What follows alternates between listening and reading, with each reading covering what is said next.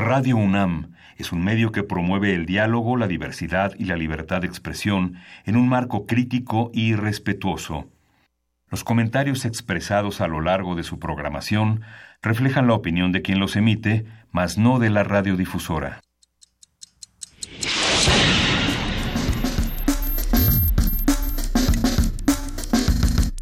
Primer movimiento. El mundo desde la universidad.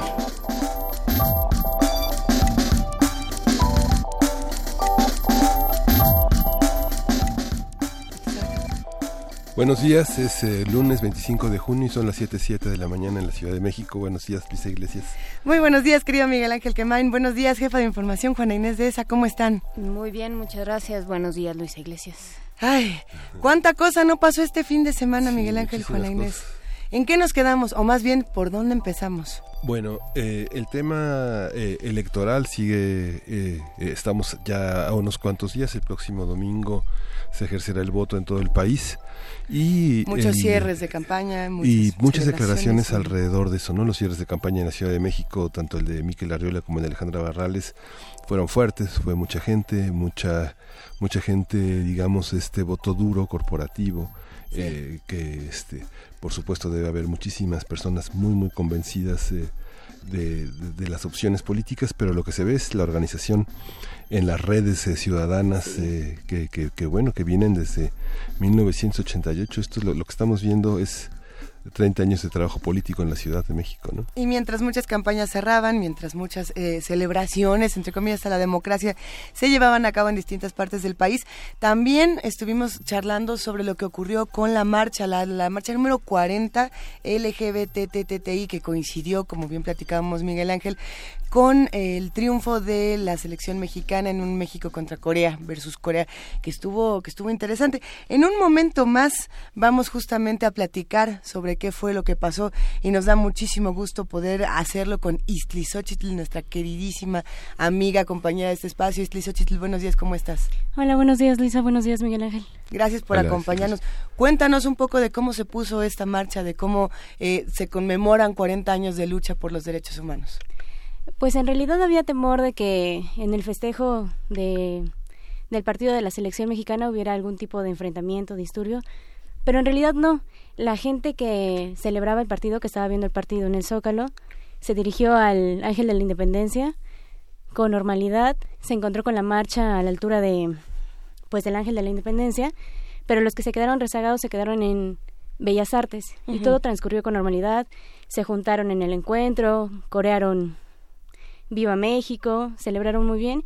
Incluso eh, hay un pequeño audio en el que se cruzan la marcha y los aficionados y hay un coro, el coro gay de la Ciudad de México, y entonan todos juntos eh, el Cielito Lindo. Fue un momento muy emotivo para, creo que para ambos eh, bandos, los asistentes y los que celebraban la, el partido de la selección. También Iban muchas organizaciones, fueron 80 carros alegóricos. 80. Se reportaron, ajá, se reportaron 250 mil asistentes, pero había muchísima gente. Eh, la marcha partió a las 12 del día y se acabó, en, bueno, la circulación volvió sobre Paseo de la Reforma a las 5 de la tarde.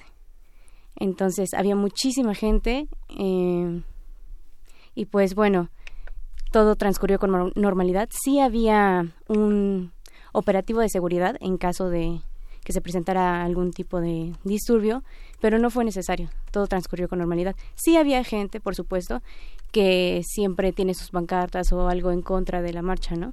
Por supuesto. Pero, pero fue mínimo. En realidad no hubo, no se presentaron disturbios y todo tranquilo. También hay que decir que es tiempo electoral y que, bueno, por ejemplo, el PRD, Nueva Alianza y Morena llevaban carros alegóricos para celebrar eh, la diversidad, ¿no? Pero en general fue un gran festival, una gran marcha larguísima, todos iban muy conscientes, o bueno, había pancartas a favor de los derechos de la diversidad y también se sumaron eh, cuestiones como la legalización del aborto y también eh, la justicia por los crímenes de odio que existen. Pues muy, muy importante seguir discutiendo estos temas, Xochitl López, pensando, por supuesto, en la parte política que no es nada más el carnaval, entre comillas, el salir y, bailar, que también es válido, ¿no? Tener un día para poder aprovechar los espacios y apoderarnos de nuestra ciudad de todas las maneras posibles. Te agradecemos muchísimo que nos hayas hecho esta crónica esta mañana. Gracias a ustedes. Vamos a escuchar una, una postal sonora, Istli Claro que sí, del día de la marcha. Venga.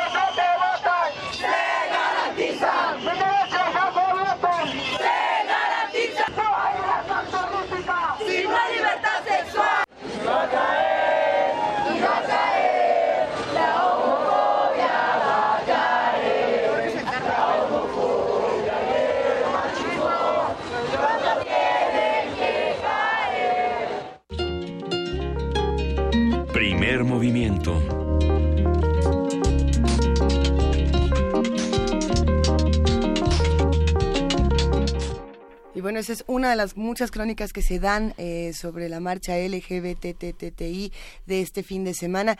Por ahí circulaban algunos videos, algunos muchos videos, sí, de este momento eh, de confrontación entre la, los aficionados al fútbol y los que asistían a la marcha de los derechos LGBTTI, donde sí se escuchaba el grito homofóbico por excelencia que dijeron eh, que no que no se iba a escuchar y bueno, a lo mejor no se escucha en Rusia porque los multan, pero en México como no pasa nada si, si lo gritamos, pues lo gritan en, en la marcha. Y, y bueno, decían, pero es que nada más lo gritaron poquito, nada más lo gritaron dos veces. Es como decir, nada más robaron tantito, que es el caso de la controversia en, en la Ciudad de México, eh, esta, esta controversia que cerró la semana pasada justamente diciendo, eh, ¿será que el gobierno de, de, la Ciudad de México robó o no dinero con una triangulación al estilo de la estafa maestra? Lo descubrirá usted después del corte comercial y hasta ahí nos quedamos.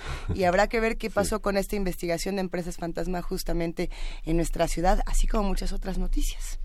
Sí, esta marcha, esta marcha tuvo 100.000 personas más que el cierre de campaña de Alejandra Barrales, que fue muy, muy nutrido. Digamos, la, una, una, un cierre del, del frente, pues, 100.000 personas más. ¿Cuántas? cuántas eh, 150 mil reportó seguridad este el frente. y 250 mil acaba de, señalar Xochitl al final. ¿no? los números estaban variando en, las distintas digamos, noticias, desde 250 mil hasta los que decían, no, sí fue el millón. Y bueno, tampoco creo que haya sido el millón, pero sí eran números, números muy importantes.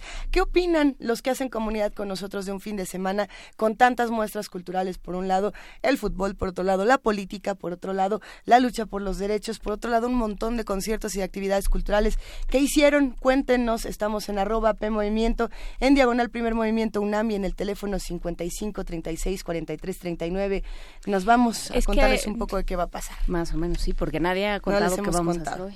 Hoy vamos a conversar con Carolina Ruiz, ella es periodista, colaboradora de varios medios como Animal Político, El Sol de México y Expansión, y vamos a conversar sobre el deep fake, que es esta categoría que ahora define una parte de la, de la función de las redes sociales. Importante, nuestra nota del día, nuestra nota nacional, un taller, vamos a tener un taller para descifrar la boleta. Hay algunos videos muy buenos en YouTube para ir entendiendo cómo va a estar la boleta, y sin embargo, por ahí también ya salió Lorenzo Córdoba a decir, va a estar muy lento, el, lo del PREP va a ser más lento y hay que hacerlo con más calma. Hay que ver qué tanto tiene que ver con las boletas y qué tanto con otros asuntos. Todo esto nos lo va a contar el doctor Horacio Vives, licenciado en Ciencia Política por el Instituto Tecnológico Autónomo de México, doctor en Ciencia Política por la Universidad de Belgrano, Argentina. Sí, va a estar también Ingrid eh, Curioca, ella es consejera electoral distrital del INE en la delegación Miguel Hidalgo, todavía delegación, y coordinadora editorial de elecciones del Centro de Estudios Alonso Lujambio del ITAM. Ella va a estar también, van a estar los dos en cabina y tendremos la oportunidad de que quienes no estén en radio y estén en TV UNAM van a poder ver las boletas este, directamente. Oye, la nota internacional, qué cosa lo que pasó en Turquía, Recep Tayyip Erdogan volvió con todo Sí, con todo. En forma de fichas. No sabemos si es lo, lo que tenía que haber pasado. Creo que a todos nos dejó boquiabiertos lo que ocurrió en Turquía este fin de semana. Vamos a platicar con el doctor Moisés Garduño, profesor de la Facultad de Ciencias Políticas y Sociales de la UNAM, especialista en estudios árabes e islámicos contemporáneos. Y la poesía necesaria la tengo ya lista. Ya la tienes lista, Miguel Ángel. Eso. Muy bien, pues la compartiremos a las nueve de la mañana. ¿Con qué cerramos? Vamos a cerrar con El Vigilante, su labor y la inteligencia artificial, este tema que, has, que, has, que ha rondado en muchos, muchos este, estudios interesantes. Vamos a conversar con Pablo Orozco, maestro en Ciencias e Ingeniero en Computación por la UNAM, y Octavio Sánchez, quien es licenciado en Lengua y Literatura por la UNAM y doctorante en Ciencias e Ingeniería de la Computación por la UNAM. Es la inteligencia artificial. Pues hablando de inteligencias artificiales y de todas las maneras en las que podemos leer una noticia, sea falsa o sea verdadera, quédense con nosotros para nuestro lunes de ciencia. Primer movimiento.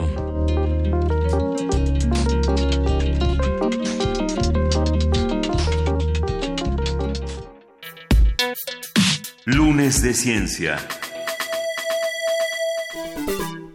Imaginemos que esta no es mi voz, que estás escuchándome y sin embargo alguien o algo más está eligiendo mis ideas, mis palabras exactas, mi entonación, mi sudoración, mis parpadeos, todo.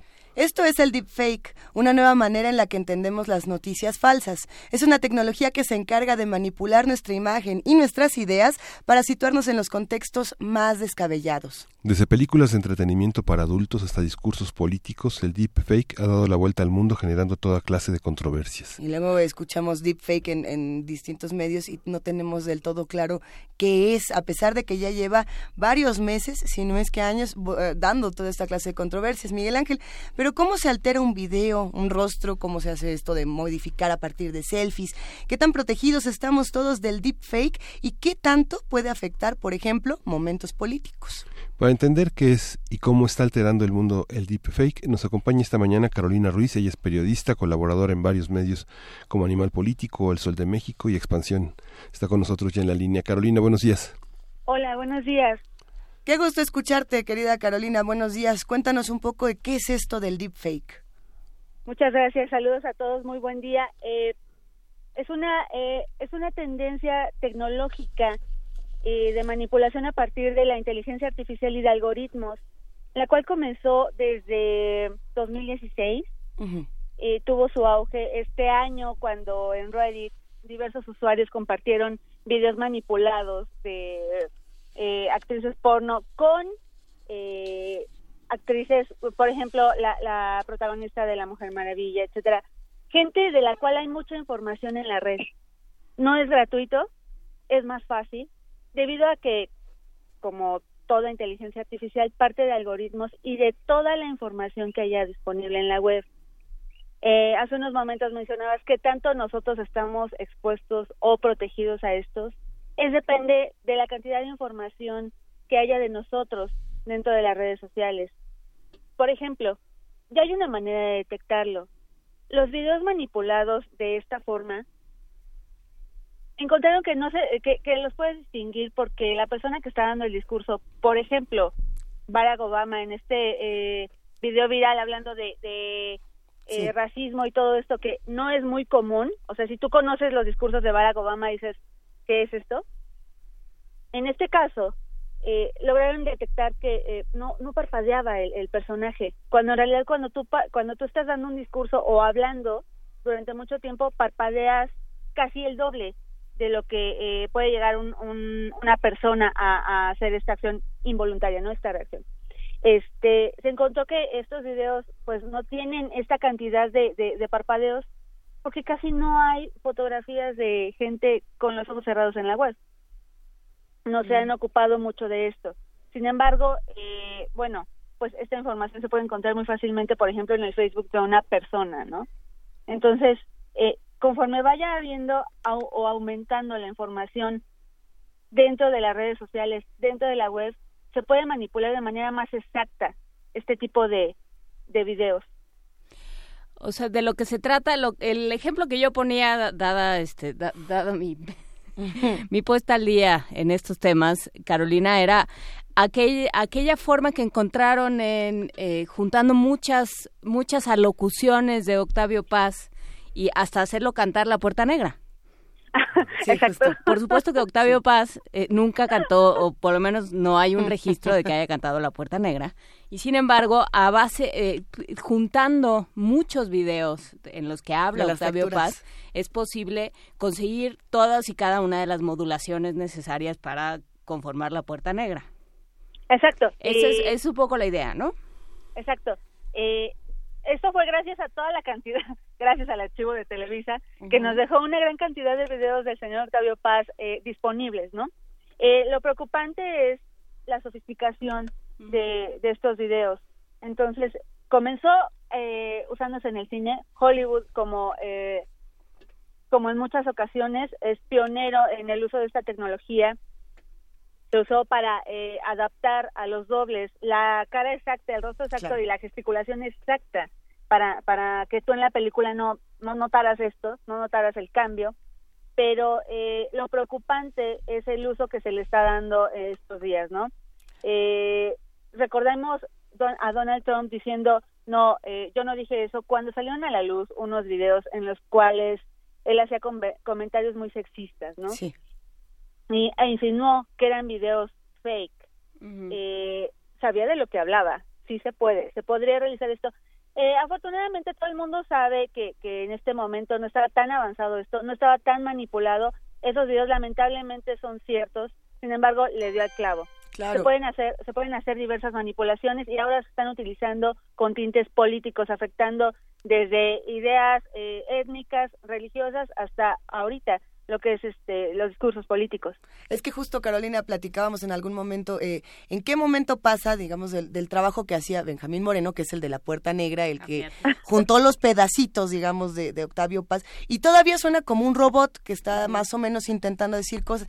¿En qué momento desarrollamos las tecnologías para realmente poder hacer que la sudoración, que la tonalidad de la piel, que la entonación, que todo sea de una manera tan, digamos, eh, verosímil, tan real. Yo pienso, por ejemplo, en, en las nuevas aplicaciones que tiene Google, que tiene Amazon, que tiene Apple y demás, para reproducir voces y hasta conversaciones, eh, que era el caso de, la aplicación, si no me equivoco, de Google, del nuevo asistente de Google. Sí, exacto. Casi todos los nuevos asistentes, ya sea de, de teléfonos o, por ejemplo, de Amazon, ya tienen la capacidad de tener algoritmos que te puedan responder o sea, no es no es eh, que los robots por fin hayan tomado la humanidad y el control, es la cantidad de información que tienen en nosotros disponibles este tipo de aplicaciones. Es nuestra culpa casi casi. Em, nuestra responsabilidad. es exacto, es una consecuencia de cómo nos facilita la tecnología las cosas. Es, es, el mismo principio de cuando tú quieres escribir una palabra en tu teléfono y, el, y, este, y tu teléfono ya la tiene. Claro. Solo das tap y ya está ahí. Es una manera rudimentaria de explicar cómo Alexa te puede responder esto o cómo la cantidad de, fotografías que Google tiene tuyas o que Facebook tiene tuyas pueden resultar en un video muy convincente de ti hablando de algo que a lo mejor no tiene nada de ver eh, no tiene nada que ver con tu contexto Sí, por supuesto. Cuando hablamos de responsabilidad, nos referimos a que todos los dispositivos que tenemos a nuestro alrededor aprenden de lo que hacemos nosotros todos los días y tenemos que aceptar que eso va a ser así. Eh, ¿Qué pasa, por ejemplo, cuando tenemos aplicaciones ya en nuestro teléfono inteligente que se llama, por ejemplo, Fake App, si no me equivoco, donde ya tienes en, tu teléfono inteligente la voz de Obama, la voz de Darth Vader, toda una gama de, de voces de Carly B, diferentes estrellas del pop y realmente cuando hablas las reproduces es decir, ya no tenemos un, espacio de duda con estas cosas. ¿Hasta qué punto podemos hacer de estas tecnologías algo, entre comillas, malvado o pernicioso? Es eh, el principio del el uso de toda tecnología o todo avance. De verdad es que sigue dependiendo de los humanos y del uso que los usuarios de redes sociales o de tecnología le demos. Eh, el uso y la implementación de este tipo de aplicaciones aún no está restringida, no está prohibida. Así es. Eh, precisamente porque empezó como algo de entretenimiento. La verdad es que es algo muy eh, novedoso, muy tentador y muy atractivo que puedas tener la voz de Barack Obama y mandarle un mensaje hacia alguien, ¿no? Eh, y es una herramienta de entretenimiento. Sin embargo, como toda herramienta de entretenimiento y toda tecnología, pues de, su uso, su destino y sus consecuencias dependen de los objetivos para los cuales la, estés manipulando. Entonces, de verdad que todo cae en la responsabilidad de cada usuario que la tiene en sus manos. Sí, pero también tiene que ver, Carolina Ruiz, con... Eh, con, un fin de la inocencia, digamos. Fue lo mismo que sucedió cuando se, se pudo empezar a manipular la fotografía, ¿no? La fotografía hasta cuando empezó se supone que era el testigo más fiel que había, ¿no? Eh, claro. Era la, la forma en la que no podías mentir porque estaba en una foto y luego resultó que las fotos también podían mentir, que se podía hacer que las fotos mintieran. y ahora, claro, después de eso es el video, no, pues es que lo tengo grabado en un video. Bueno, pues también eso puede ser manipulado para que diga lo que uno quiere. Ese es el verdadero riesgo. Por ejemplo, en juicios ya, eh, ya tiene mucho peso el hecho de que tú tengas un video, porque como tú, tú dices, es más tangible verlo y, y es, o hasta hace poco era más difícil manipularlos.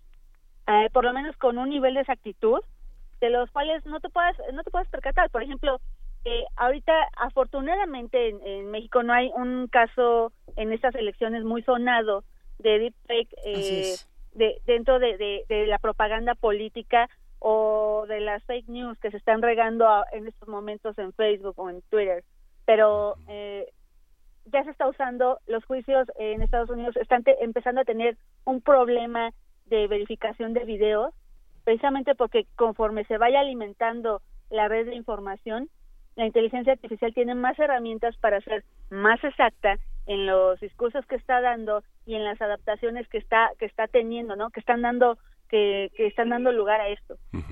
Las consecuencias son la proliferación de, esta, de estos videos en las redes sociales y la cantidad de personas que le pueden dar clic o darle credibilidad a esto, digamos. Pero inteligencia cibernética no tiene sus problemas, digamos. Eso, los videos y los audios tienen un código, este, pues que que, que, es, que es este fácilmente eh, decriptable en una en un ambiente de la policía cibernética como lo como lo tiene la policía federal o pero la, cuánta gente está recibiendo un video y tomando decisiones con eso Exacto, este es el verdadero riesgo que lamentablemente se están usando como las fotografías, bien, bien lo decían, eh, en, en contextos de discursos étnicos, racistas, radicales, eh, en temas religiosos y desafortunadamente políticos. El momento en el cual llega la policía cibernética o a un tipo de autoridad que te pueda decodificar qué tanto es cierto o no o auténtico o no este video, es el son segundos en los cuales las personas ya, exacto, ya le dieron clic, ya lo compartieron, ya opinaron y a veces ya se movilizaron a, eh, a raíz de esto, de este video. Controversias, digamos, actuales que podamos discutir sobre estos temas. Estaba eh, el caso justamente que mencionabas, Carolina, de, los videos de entretenimiento para adultos, de los videos porno que tenían distintas caras, no solamente de celebridades, sino de este llamado pornografía de venganza, donde eh, tomaban la cara para poner a la expareja, etcétera, eh, que ya al parecer fueron baneados de distintos portales de, entretenimiento para adultos, tanto de Twitter y de otras plataformas. Políticos, ¿cuáles podemos recordar? por ejemplo? Pues hay un hay un video de, de Barack Obama donde eh, aplica un, un eh, bueno no aplica eh, se expone eh, un discurso racista un, discurso eh, no común digamos en la trayectoria de, de Barack Obama. Eh, es aquí eh, el primer video que se hace viral de esto y eh, no tiene no tiene la exactitud que podría llegar a tener ahorita. Eh, sí, sí cualquier usuario que haya seguido la trayectoria de Barack Obama se puede dar cuenta que a lo mejor este video no es del todo auténtico. Sin embargo, eh, la gente reaccionó debido al parecido que, que tenía con un discurso real, a la gesticulación tan adaptada, a las imágenes y al gesto, ¿no? Que esto tiene que ver con la capacidad de las máquinas de aprender, digamos, las imitaciones han existido siempre, ¿no? Pero las hacen las hacen los humanos. Yo observo a una persona, veo cómo gesticula, veo qué tipo de, cómo es, cómo estructura su discurso, cuáles son las muletillas que usa, las palabras que que favorece, ¿no? Toda, toda su, su construcción de discurso y después de analizarlo mucho tiempo, soy capaz de reproducirlo. Eh, Exacto. Hay, hay quienes, eh, quien tiene más talento para ello. ¿Qué pasa cuando una máquina, que es lo que nos estamos, eh, con lo que nos estamos topando ahorita, cuando una máquina es capaz de hacer eso? Eh, se hace de manera más rápida, que es, o sea, aquí el, el, el efecto que se quiera causar tiene mucho que ver con el timing, ¿no? Con el tiempo en el cual se, se eh, emite el mensaje y el cual el tiempo en el cual le llega a los usuarios a los, para los cuales fue hecho. Entonces, eh, el análisis de metadatos que hace una máquina es muchísimo mayor, millones, 10 millones de veces mayor que lo que lo puede hacer un experto, por ejemplo, ¿no? Entonces, este es, esta es la verdadera consecuencia de que se esté haciendo con inteligencia artificial, que no solamente va a tener información nacional, sino internacional. Sí, en los posgrados ya el, software que se utiliza para detectar la piratería de los ah, de los alumnos que plagian, este, ya tiene ya tiene una una este, una pestañita más que se, se refiere a las, a las a las marcas de estilo, en la que la dice no es el estilo de se ponen tres o cuatro documentos, se compara el estilo, los giros, las metáforas y dice, no, este, ese documento no es de él, ¿no? Exacto. eh, y volvemos a, a, lo mismo, ¿no? Lamentablemente no todos los usuarios tenemos o el tiempo o la herramienta exacta para detectar que es un video o una imagen falsa, ¿no? Por eso, eh, por ejemplo, esfuerzos de, de, verificar noticias, de verificar fotografías en esta elección, porque eh, mientras tú vas en la calle dando eh, tap a, fotos o a videos en, en Facebook, debe de haber alguien que te diga, oye, este sí, oye, este no. Eh, incluso eh, las mismas plataformas, ¿no? En, un esfuerzo de combatir las fake news, están haciendo este análisis y, y baneo a veces en tiempo real para que no llegue a, a, ser viral o, o no llegue a todos los usuarios a los cuales fue dirigido originalmente. Carolina, si no me equivoco, parte de tu trabajo como, como reportera, como periodista en diferentes espacios, involucra también a Verificado 2018. Eh, sí, en cierta medida. Exacto, es, hemos estado tres veces ahí eh, trabajando justamente en tiempo real eh, después de los de los debates presidenciales. Por ejemplo, eh, partiendo de esta información, tanto de debates como de distintas eh, noticias que se han compartido en verificado, ¿Cuáles dirías? Esto tiene que ver con imagen que se manipuló, con, con discurso que se manipuló de una manera que no nos hubiéramos imaginado, por ejemplo, que ocurriría en una elección anterior. Eh, bueno, eh, los, las primeras que se me vienen a la mente son las de López Obrador y los discursos eh, que lo acercan mucho al régimen de, de Chávez en, en, Venezuela, pero esas debido a que fueron usadas desde hace un sexenio, ya son clásicas. Uh -huh. eh, fueron de las primeras que fueron de las primeras que fueron descartadas. Eh, las otras son tienen que ver con, con Ricardo Anaya, con los discursos que ha dado este, eh, con la cercanía con otros, eh, no solamente de Ricardo Anaya, sino en general de todos los candidatos, con otros políticos que son insignia en el país, ¿no? Que, que la gente identifica con malestar y con crisis. Por ejemplo, las fotografías que han tenido con Carlos Salinas de Gortari, eh, recientemente con Mancera, las, eh, los escándalos también que la que, que permanecen en la en, en la mente de la de la gente, incluso de la gente más joven, de los votantes más jóvenes que a lo mejor no vivieron escándalos como la repartición de dinero eh, envuelto en ligas, eh, tan sonado en la ciudad. Eh, estas fotos que, que lo relacionan con este tipo de escándalos y de personajes que se mantienen en la memoria popular fueron muy eh, han sido muy recurrentes y son las que las que verificado eh, ha analizado de manera más más recurrente Está, está, interesantísimo. Hay algunos comentarios por aquí en redes sociales. Ya te están diciendo, eh, Carolina, que si quieres hablar del Internet de las cosas, que, si, que, si, lo tuyo es hablar del, inter, del Internet de las cosas. Eh, ¿Qué va a pasar? ¿Qué, ¿Qué, podemos, digamos, predecir que pueda ocurrir en el futuro? Del, ahora sí que del Internet de las cosas, haciendo eh, alusión a este chiste de purificación carpintera. Bueno, ya no lo decía como un chiste. ¿eh? De esta realidad que para nosotros es muy, muy chistosa. Eh, ¿Cómo, ¿Cómo podemos, digamos, ver lo que está ocurriendo en, en otros países? Por ahí nos mencionaban el caso de Siria con la violencia, el caso de, de otro tipo de noticias de, de guerra, claro. por ejemplo, se, donde se exponen otros terrenos muy, muy escabrosos. Eh, ¿qué, ¿qué, vemos en esto? ¿Qué, ¿Qué, puede pasarle al mundo si, si el periodismo sigue tomando este, esta dirección del deepfake? Eh, afortunadamente, eh, y es algo que no, so, no se discutió desde el gremio, el gremio, eh, el gremio periodístico tomó la iniciativa de manera muy natural natural y con mucha mucha emergencia y necesidad. Eh, eh, las, las empresas, los, las personas que desarrollan este tipo de tecnologías decían lo que se necesita es, es que los medios tomen el verdadero papel que tienen, sobre todo los emergentes. He ahí la importancia que tiene en iniciativas, por ejemplo, como Verificado, que es eh, liderado por medios independientes, afortunadamente.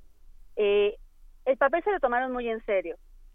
Se, se vuelve a, las reglas eh, básicas del periodismo, a buscar la verdad, a, a compararla con otras eh, opiniones, etcétera, a agotar la posibilidad de que sea cierto o falso una afirmación, ¿no? Esto fue muy bueno a nivel eh, gremial y los esfuerzos están creciendo, no solamente en Estados Unidos, en México, en Europa, en, en todo, en, Sudamérica, todo el mundo está haciendo, está poniendo su granito de arena para que el avance de la tecnología que históricamente se, se han tomado por dos vías, la que hace, eh, la que hace como el bien común la que quiere eh, terminar, por ejemplo, con el cáncer, etcétera, y la otra que es, bueno, si tengo esta herramienta, pues también la puedo utilizar para otras cosas, para otro tipo de, ilícitos. Entonces, para contrarrestar esto, eh, es de dos, ¿no? Eh, no solamente by design, no solamente las compañías tratando de restringir un avance, sino que eh, propagando el buen uso de esta y, y compartiendo el buen uso y eh, las buenas prácticas para distinguir o no una, una noticia falsa eh, o, verdadera. Eh, en el ámbito de guerra, sí, efectivamente el deepfake tiene, eh, tiene una práctica un poquito más avanzada. En, en casos como Siria, el Medio Oriente, ahí las fake news tomaron o tienen un papel muy importante en, recluta, en, en el aspecto de reclutamiento y de avance de sus de, de sus fuerzas de sus fuerzas armadas y de las personas que siguen esto eh, de manera muy de, manera muy radical en, las fake news llegaron en su en una primera versión eh, sí, sí en la manera de reclutar nuevos terroristas en un análisis muy fuerte de, usuarios de eh, a ver este perfil eh, caía caía más fácilmente en este discurso ah, mándale tal información este perfil y también fue una de las primeras cosas que combatió Facebook no a la, a la cual le dio le dio cara este Mark Zuckerberg y toda su, empresa diciendo saben que están reclutando utilizando nuestra herramienta hay que hay que hacer algo no eh, pensando en que ya no son los medios los únicos generadores y distribuidores de contenido ¿no? que ya eh, a través de las plataformas sociodigitales a través de, de el WhatsApp de, de diversos medios de mensajería y de comunicación, ya cualquier persona que tiene un teléfono inteligente es capaz también de distribuir, ¿no? Una persona que tiene 40 contactos o que tiene 50 contactos es capaz de distribuirles a esos 50 contactos un video que le llega que no verifica, ¿no? Un video que le llega y dice, qué barbaridad, esto lo tiene que saber todo el mundo y entonces lo manda, porque en, en, estos tiempos de campaña supongo que, que, mi familia no es la única, pues, ¿no? siempre hay un, un oficioso que manda todo aquello que le llega.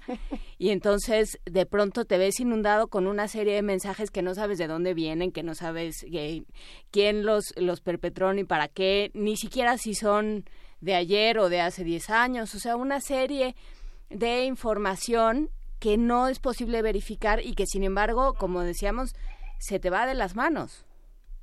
Exacto, ese es eh, el riesgo y la virtud de las redes sociales. ¿Y qué decimos? o sea, ¿qué, ¿qué, hacer frente a eso? ¿Qué hacer con cada información que llega? Como, como usuario de, común y corriente, digamos, de, a pie. Claro, afortunadamente no estamos solos y las mismas redes te dan la solución, ¿no? El esfuerzo, por ejemplo, de Verificado 2018 está en todos lados. Tiene su plataforma de Twitter, tiene su plataforma de Facebook, y se puede recurrir de la misma manera en la que tú recurres a compartirla con eh, te toma el mismo tiempo que, compartirla con en el chat de la familia date una vuelta por verificado o recomendarla también no así de por favor esto es falso esto de qué año es eh, esto es cierto eh, no toma no toma más de cinco minutos hacer una petición de estas a este tipo de plataformas o recurrir a las redes sociales de estos esfuerzos para verificar si la fotografía que te mandó tú tienes el chat familiar es, cierto o no. eh, también eh, definitivamente sigue jugando un papel muy importante el sentido común. Eh, se tienen que, eh, a primera vista, la verdad, la, la mayoría de los memes y las fotografías manipuladas se pueden descartar o se, puede, se les puede dar crédito. Entonces, sí, eh, ver la fuente también, eh, la cual está emitiendo. Digo, no es lo mismo que una fotografía eh, la comparta un medio muy grande o con mucha trayectoria. Por ejemplo, los medios tradicionales en el país siguen teniendo afortunadamente una barrera eh, que, que es infranqueable hasta, hasta estos momentos de, de eh, introducción de este tipo de fotografías manipuladas o mentirosas o falsas. Entonces, si ver el, el, emisor, la calidad incluso de la, de la fotografía y si se tiene, eh, si estas, si estas dos plataformas te dejan con duda, si recurrir directamente a la gente que está haciendo el esfuerzo por verificar en tiempo real este tipo de, contenidos. Lo que sucede es que, digamos que los medios eh, más, más, más fuertes en, en México tienen publicidad de, de agencias, de medios, de medios que tienen pequeños o sea, está lleno de, de productos milagro, de este, ah, soluciones, soluciones mágicas, que están en el formato de muchas de las notas que los propios medios tienen. Y digamos que el sentido común está anclado, digamos, parte de los referentes con los que se consolida el sentido común son los prejuicios y, la, y los saberes este este los saberes más consolidados que, que, funcionan como saberes no digamos que no son saberes sino que son lugares comunes pero que funcionan. Digamos que si se oscurece va a llover claro por lo general llueve no claro puede ser que el no. fin, el fin de estos eh, de estos comerciales es parecerse a la noticia para que la gente ingrese. Claro la práctica del, del clickbait lamentablemente está muy extensa aquí eh, muy extendida perdón en, los grandes portales de, de medios porque también eh, hay una eh, hay una necesidad de vender no eh, se parecen mucho sí pero afortunadamente todavía hay una hay una parte que si tú entras a los sitios móviles o entras al, sitio desde tu desde, tu computadora de escritorio se puede distinguir.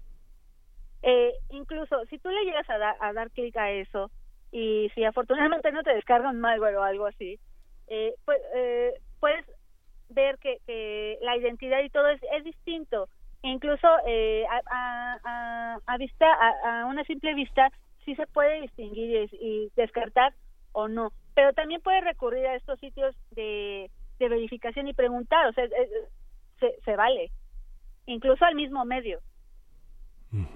A ver, por aquí tenemos eh, un, un mensaje que nos lo, nos lo, mandan por mensajito. Yo creo que no quiere que Anonymous llegue y le, le detecte la identidad, pero dice, eh, no hay candidato que no haya sufrido con las fake news en estas elecciones. Y eh, en lista, en el caso Anaya, eh, me imagino que se refiere a la distribución del, del video del caso del caso Anaya y, de, esta información. Dice fotos alteradas de Mead para aumentar su vitiligo, lo cual eh, es que sí, sí es importante porque lo mismo se hizo con Obama desde Fox News cuando, por ejemplo, se le hacía ver más negro, entre comillas, ¿no? Para hacerlo como entre comillas, más malo. Eh, envejecer a López Obrador es otra de las que nos pone. Las firmas del Bronco y Margarita que fueron puro Photoshop. Hasta ahí, hasta ahí queda ese comentario. Sí, ¿qué pasa con esta imagen? Por ejemplo, ejemplo, en el caso particular que menciona de Midi de López Obrador, me parece importante, ¿no? El, cómo eh, pequeño, ya ni siquiera tenemos que modificar toda la cara y ponerle voz. Con tantito Photoshop podemos alterar una noticia, Carolina. Exacto, hacerla más alarmante o, por ejemplo, presumir de una mala salud o de una buena salud de cualquier persona. Claro, en, en el caso, por ejemplo, de López Obrador que hacían, eh, que utilizaron un video de tomado de Tijuana, de, un discurso de Tijuana de años pasados, eh, donde eh, creo que la, temperatura estaba muy por encima de lo común y él estaba, se, notaba fatigado. Y, tomar eso de argumento y, decir, es que está enfermo, es que está a punto de desmayarse, ya no aguanta, es, es muy fácil si, si sacas una imagen de contexto, ¿no? Sí, eh, efectivamente, eh, esto pasó pasó en la en la misma candidatura de Estados Unidos recordemos esta eh, Hillary Clinton. exacto cómo cómo melló esta este asunto de la salud de Hillary Clinton en los en las últimas semanas de campaña cómo la gente sí se alarmó de esto. Eh, afortunadamente yo creo que aquí no tuvo tanto tanta repercusión porque esta es otra de, o sea, hay que darle otro punto a las redes sociales. Llegó al equipo de López Obrador esta noticia enseguida y en el, en el discurso, cuando estaba propagando este, este video, esta imagen de López Obrador enfermo, en su próximo discurso dijo, aclaró que no estaba enfermo, que aguantaba, etcétera. A lo mejor esta reacción no es suficiente para la gente que, que vio y se impactó con esta, con esta primera imagen. Sin embargo, toda la, campaña de López Obrador fue dirigida en ese momento, la comunicación fue dirigida a que eh, a que este asunto se esclareciera y a que diera durante el resto de su campaña pruebas de que él estaba perfectamente, o bueno, que no tenía una salud tan deteriorada como la que estaban diciendo, este, como la que estaban propagando este tipo de imágenes. Lo hicieron con Peñanito también, ojeroso y cansado. Claro. Exacto, ¿no? Esta noticia que nunca, eh, que nunca se, se terminó de desmentir de que si estaba enfermo de cáncer o no, terminó el sexenio, ¿no? y mucha gente de verdad desarrolló noticias a partir de estas imágenes diciendo no lo va a terminar. Bueno, es que primero lo hicieron muy guapo Saving México y luego ya que vieron que no, ya lo enfermaron. Eh, que, a ver, eh, justo para que no digamos como aquí nos escribe R. Guillermo, al diablo con su tecnología, eh, ¿qué, ¿qué, puntos tenemos que detectar? Regresando al tema del deepfake y ya para ir cerrando, querida Carolina, ¿qué puntos detectamos para decir esta noticia que estamos viendo no es real? ¿Qué observamos? primero, sí la fuente.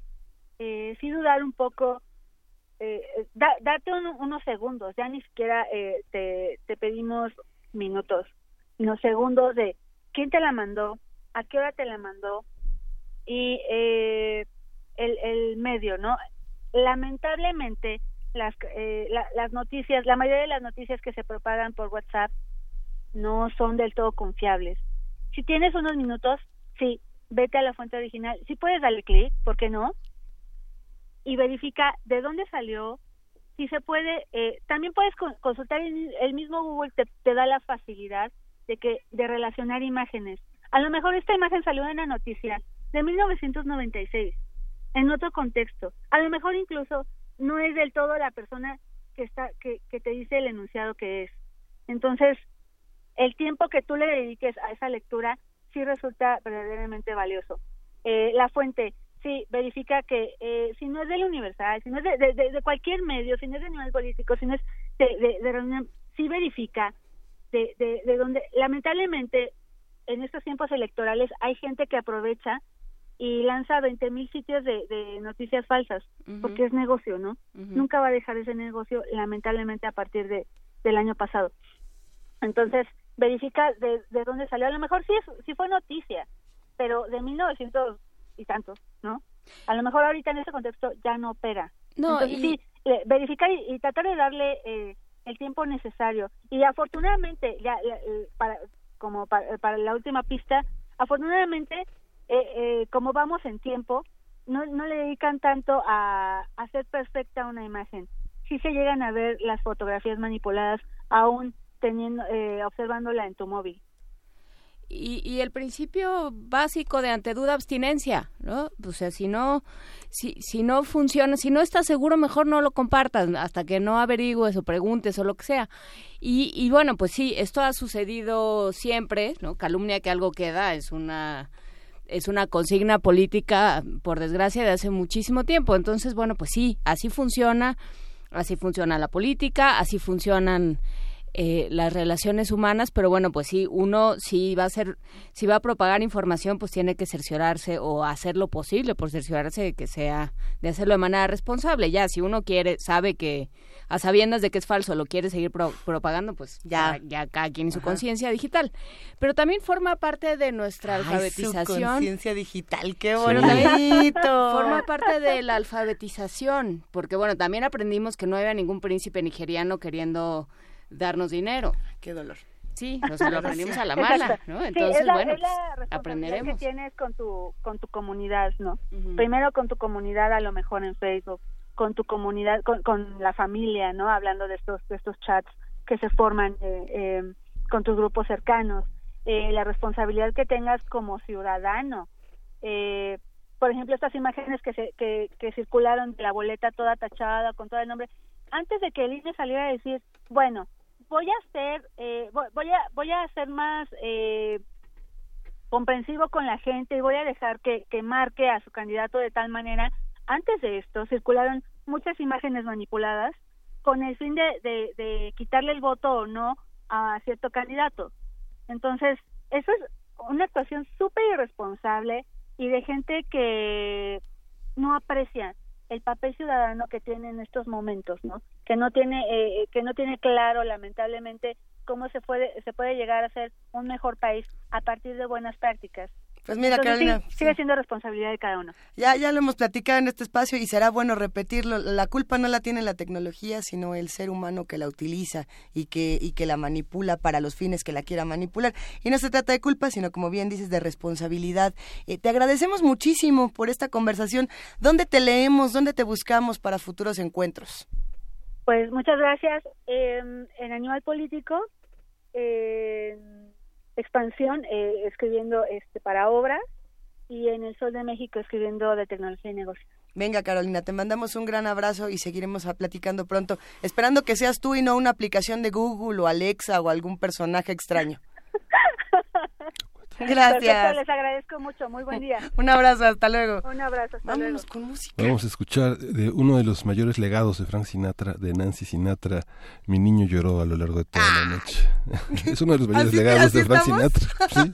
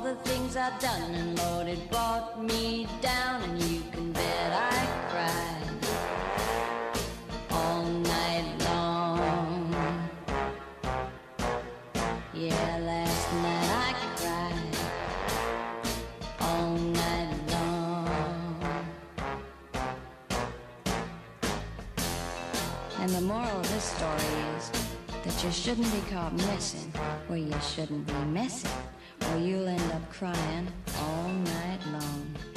And that's where I ended up crying all night long. Primer movimiento.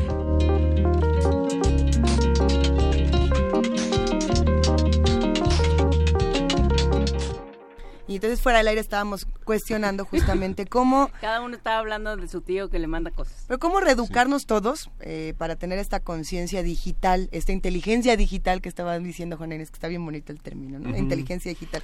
Si nos enojamos con el tío, la tía, la abuela, el primo, digo, la abuela sí sabe usar el WhatsApp, sino pues ya. Eh, porque nos mandaron un video que a lo mejor es... Eh, irrelevante o irreverente o no tiene información real, ¿cómo le decimos sin decirle, es que tú no sabes nada? No, ya, no eres, no, te, te, invalido al 100%. ¿Eso qué le va a aportar a él como ciudadano y como, como ser político? ¿no? ¿Qué le va a dar? No, bueno, hay que educarnos entre todos y decir... Porque, porque pasó, justamente de ahí salió verificado, de que empezaron a circular por las eh, diferentes formas por los diferentes eh, caminos, empezaron a circular fotos de niños que resultaba que eran unos niños eh, haitianos que, eh, cuya, foto había circulado en 2002.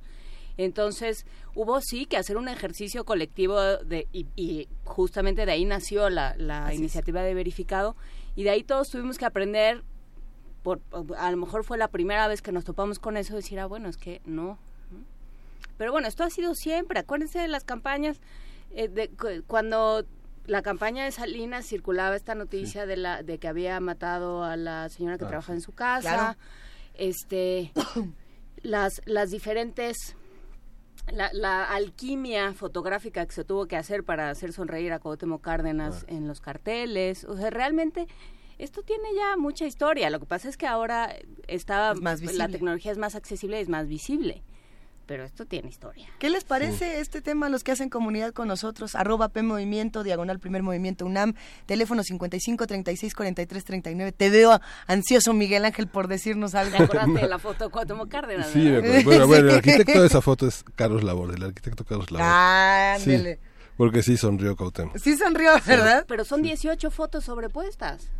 Digo, no sé si 18, pero cuatro sí. Sí, son fotos sobrepuestas. Yo no lo sé. La verdad es que ahí sí. Sí, sí, sí. Porque eh, creo que sería interesante seguir con el tema no solo de deepfake, que es una tecnología ya muy especializada, como lo decía Carolina, sino de todo este tipo de manejo de imagen, ¿no? Eh, tanto en México como en Estados Unidos, como en muchísimos otros países donde esto ha ocurrido. Eh, y hablando justamente de cómo otros países pueden ver este tipo de noticias o de cómo nos ven. Eh, ayer estábamos comentando que los que no vemos las series de Luis Miguel y los que no, a lo mejor no, no nos perdimos los episodios de, de los partidos del Mundial o, los de la serie, no, que no, al que a lo mejor nos perdemos la, la coyuntura de la televisión, eh, nos tocó ver un, un show de comedia, de, de, estos late night shows de, de noticias y comedia que nos gustan mucho, eh, llamado, no sé si conocen a John Oliver. John Oliver es un comediante, es un periodista, un político genial que sacó el día de ayer un especial sobre las elecciones mexicanas. Y ayer en la noche creo que fuimos muchos los que nos revolcamos de la risa entre, entre John Oliver y el Chamuco TV, etcétera, etcétera. Hay una crítica muy buena, que vale mucho la pena, mucho el gusto para los que gusten de este tipo de, de, programas y está en línea completito para si quieren ver cómo, cómo nos ven desde Estados Unidos y cómo ven nuestras noticias, las falsas y las reales. ¿no? Creo que está interesante. Fíjate que un ejercicio extraordinario ayer, uh -huh. bueno, fue Ayotzinapa, el paso de la tortuga, la producción de TV UNAM que se estrenó ayer, increíble, ¿no? digamos, un lenguaje muy conocido ya entre los documentalistas, pero... Se reestrenó, ¿verdad? ¿O fue estreno? Fue estreno. Buenísimo. Sí, buenísimo. Tan, tantas cosas que se están... Eh, justamente presentando en, en, medios alternativos, tanto de digitales como de televisión, que son canales que generalmente no, ahora sí que no es la, entre comillas, primera opción, y mira cómo va a acabar siendo justamente. Les parece si vamos a una pausa? Vámonos, regresamos. Primer movimiento. Hacemos comunidad.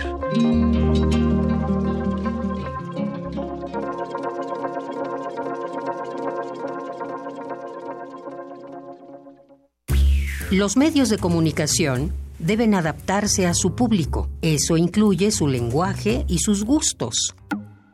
Radio UNAM te invita a inscribirte en su Taller de Guionismo para Medios, Storytelling, en el que podrás conocer las distintas teorías contemporáneas que analizan la estructura interna de un relato y la construcción de personajes. Dirigido a todos los interesados en el arte de la narración para medios de comunicación, radio, TV y Cine. Imparte Alejandro Valdés Barrientos.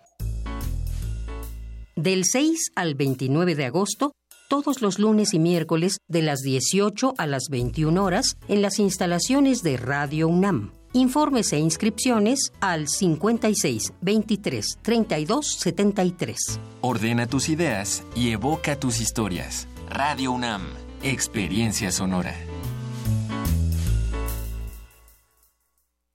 Si piensas que con López Obrador se puede desestabilizar la economía y se perderán empleos, vota por Ricardo Anaya, que es el único que le puede ganar. Si quieres un México en paz, vota por el único que le puede ganar. Si quieres un México con empleo y con mejores salarios, haz que tu voto valga. Vota por Ricardo Anaya. El cambio es Anaya. Vota PAN. Escucha a López Obrador. Hay quien está diciendo que va a meter a la cárcel a Peña. Usted no va a meter a la cárcel a Yo Peña. no, o sea, no voy a meter a la cárcel. Peña Nieto es corrupto. Sí. Va a enjuiciar a Peña Nieto por corrupción. No.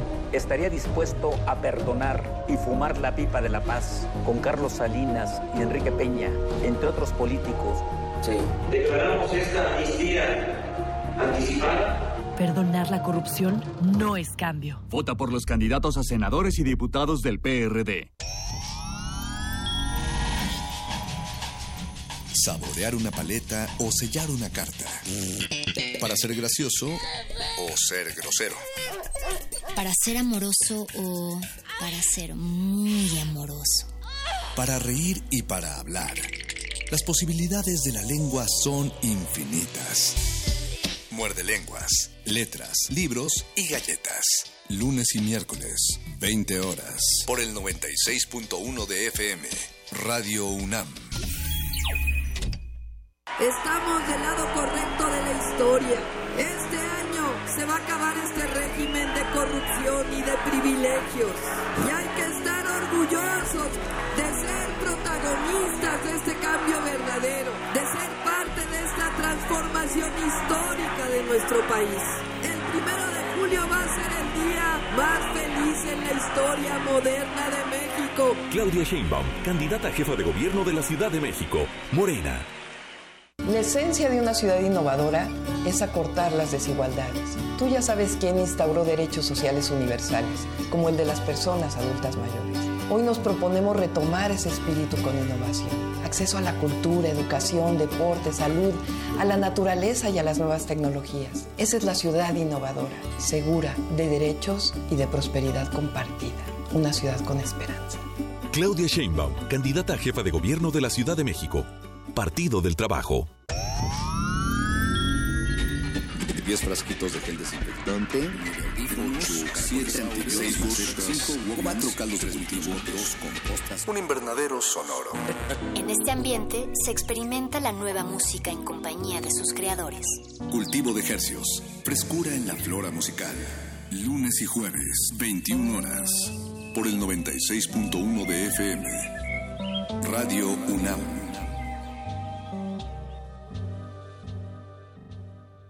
El agua viene muy sucia. Las autoridades no nos dan ninguna solución. Nos mandan las pipas, pero las pipas las tenemos que dar dinero, las tenemos que pagar. Hay delegaciones donde el agua está secuestrada. Hay fugas y no es potable. Hay quienes te amenazan con quitártela si no votas por ellos. El agua es un derecho humano, no es un botín político.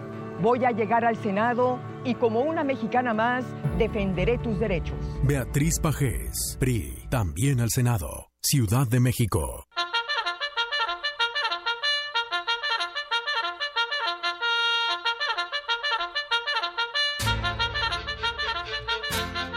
Este país necesita gente emprendedora, no partidos o candidatos mantenidos que viven eternamente del dinero de la gente. Mira qué fregones. Soy el Bronco, candidato independiente a la presidencia de México. Sígueme en Facebook y redes sociales como Jaime Rodríguez Calderón.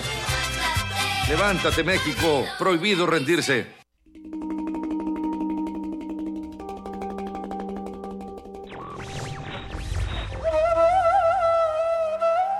La libertad es, en la filosofía, la razón, en el arte, la inspiración, en la política, el derecho. Víctor Hugo.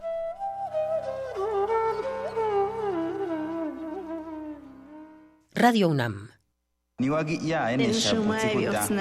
Calme Cali, un espacio intercultural donde las lenguas indígenas resuenan en la voz de sus hablantes. Acompáñanos a conocer a sus protagonistas todos los jueves a las 10 de la mañana por el 96.1 de FM. O escucha la retransmisión los domingos a las 3.30 de la tarde. Y si te perdiste algún programa, búscanos en radiopodcast.unam.mx. Radio UNAM, experiencia sonora. Búscanos en redes sociales, en Facebook como Primer Movimiento UNAM y en Twitter como P Movimiento o escríbenos un correo a primermovimientounam@gmail.com. Hagamos comunidad.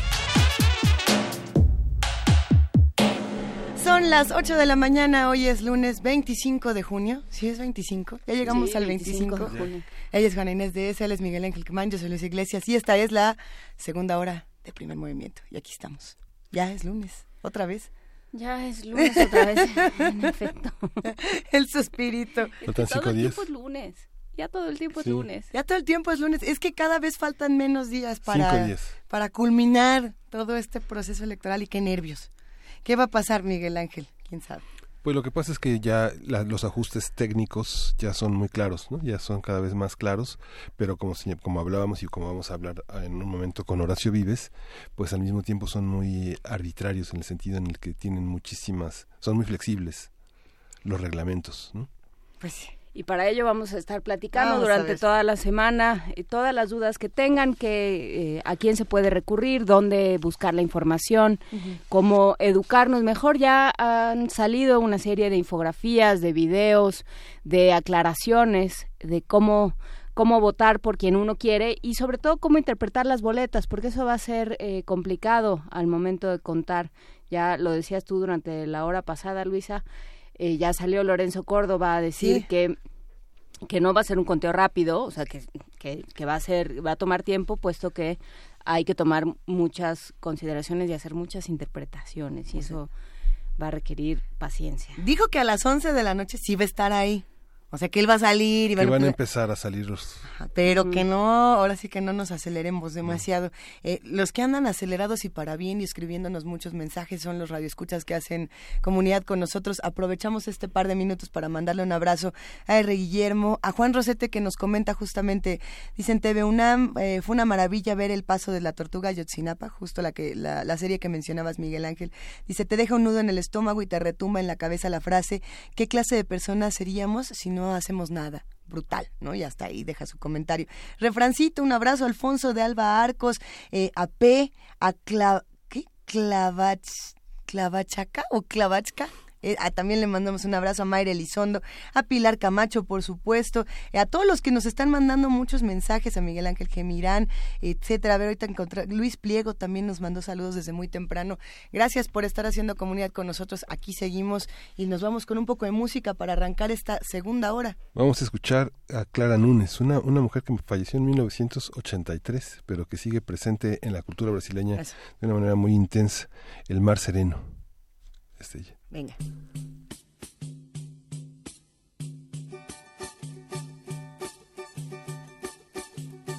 O mar serenou quando ela pisou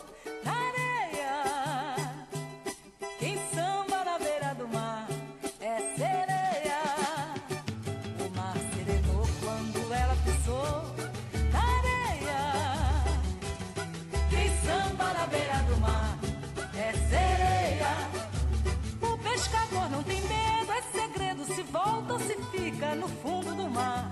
Ao ver a morena bonita, sambando se explica que não vai pescar, deixa o mar serenar.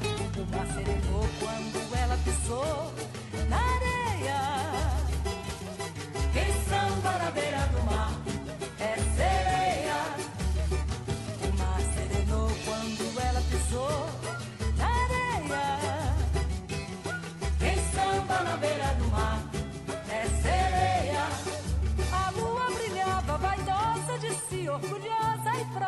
com que Deus lhe deu. Ao ver a morena sambando, foi se acabrunhando. Então adormeceu e o sol apareceu. O mar serenou quando ela pisou.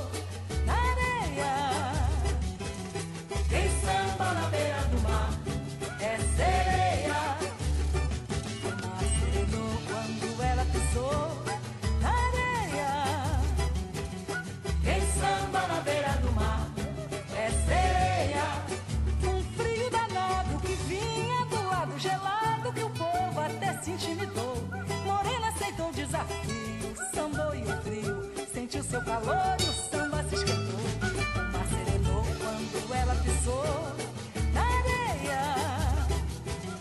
Quem samba na beira do mar é sereia. O mar serenou quando ela pisou na areia. Quem samba na beira do mar é sereia. A estrela que estava escondida sentiu-se atraída depois, então apareceu. Mas ficou tão enternecida, indagou a si mesma. A estrela final será ela ou sou eu? O mar serenou quando ela pisou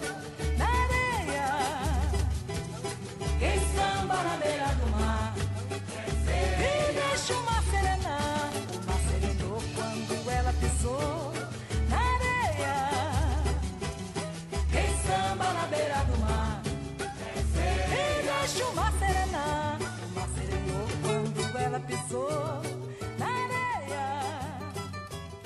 Quem samba na beira do mar é sereia. Primer movimiento.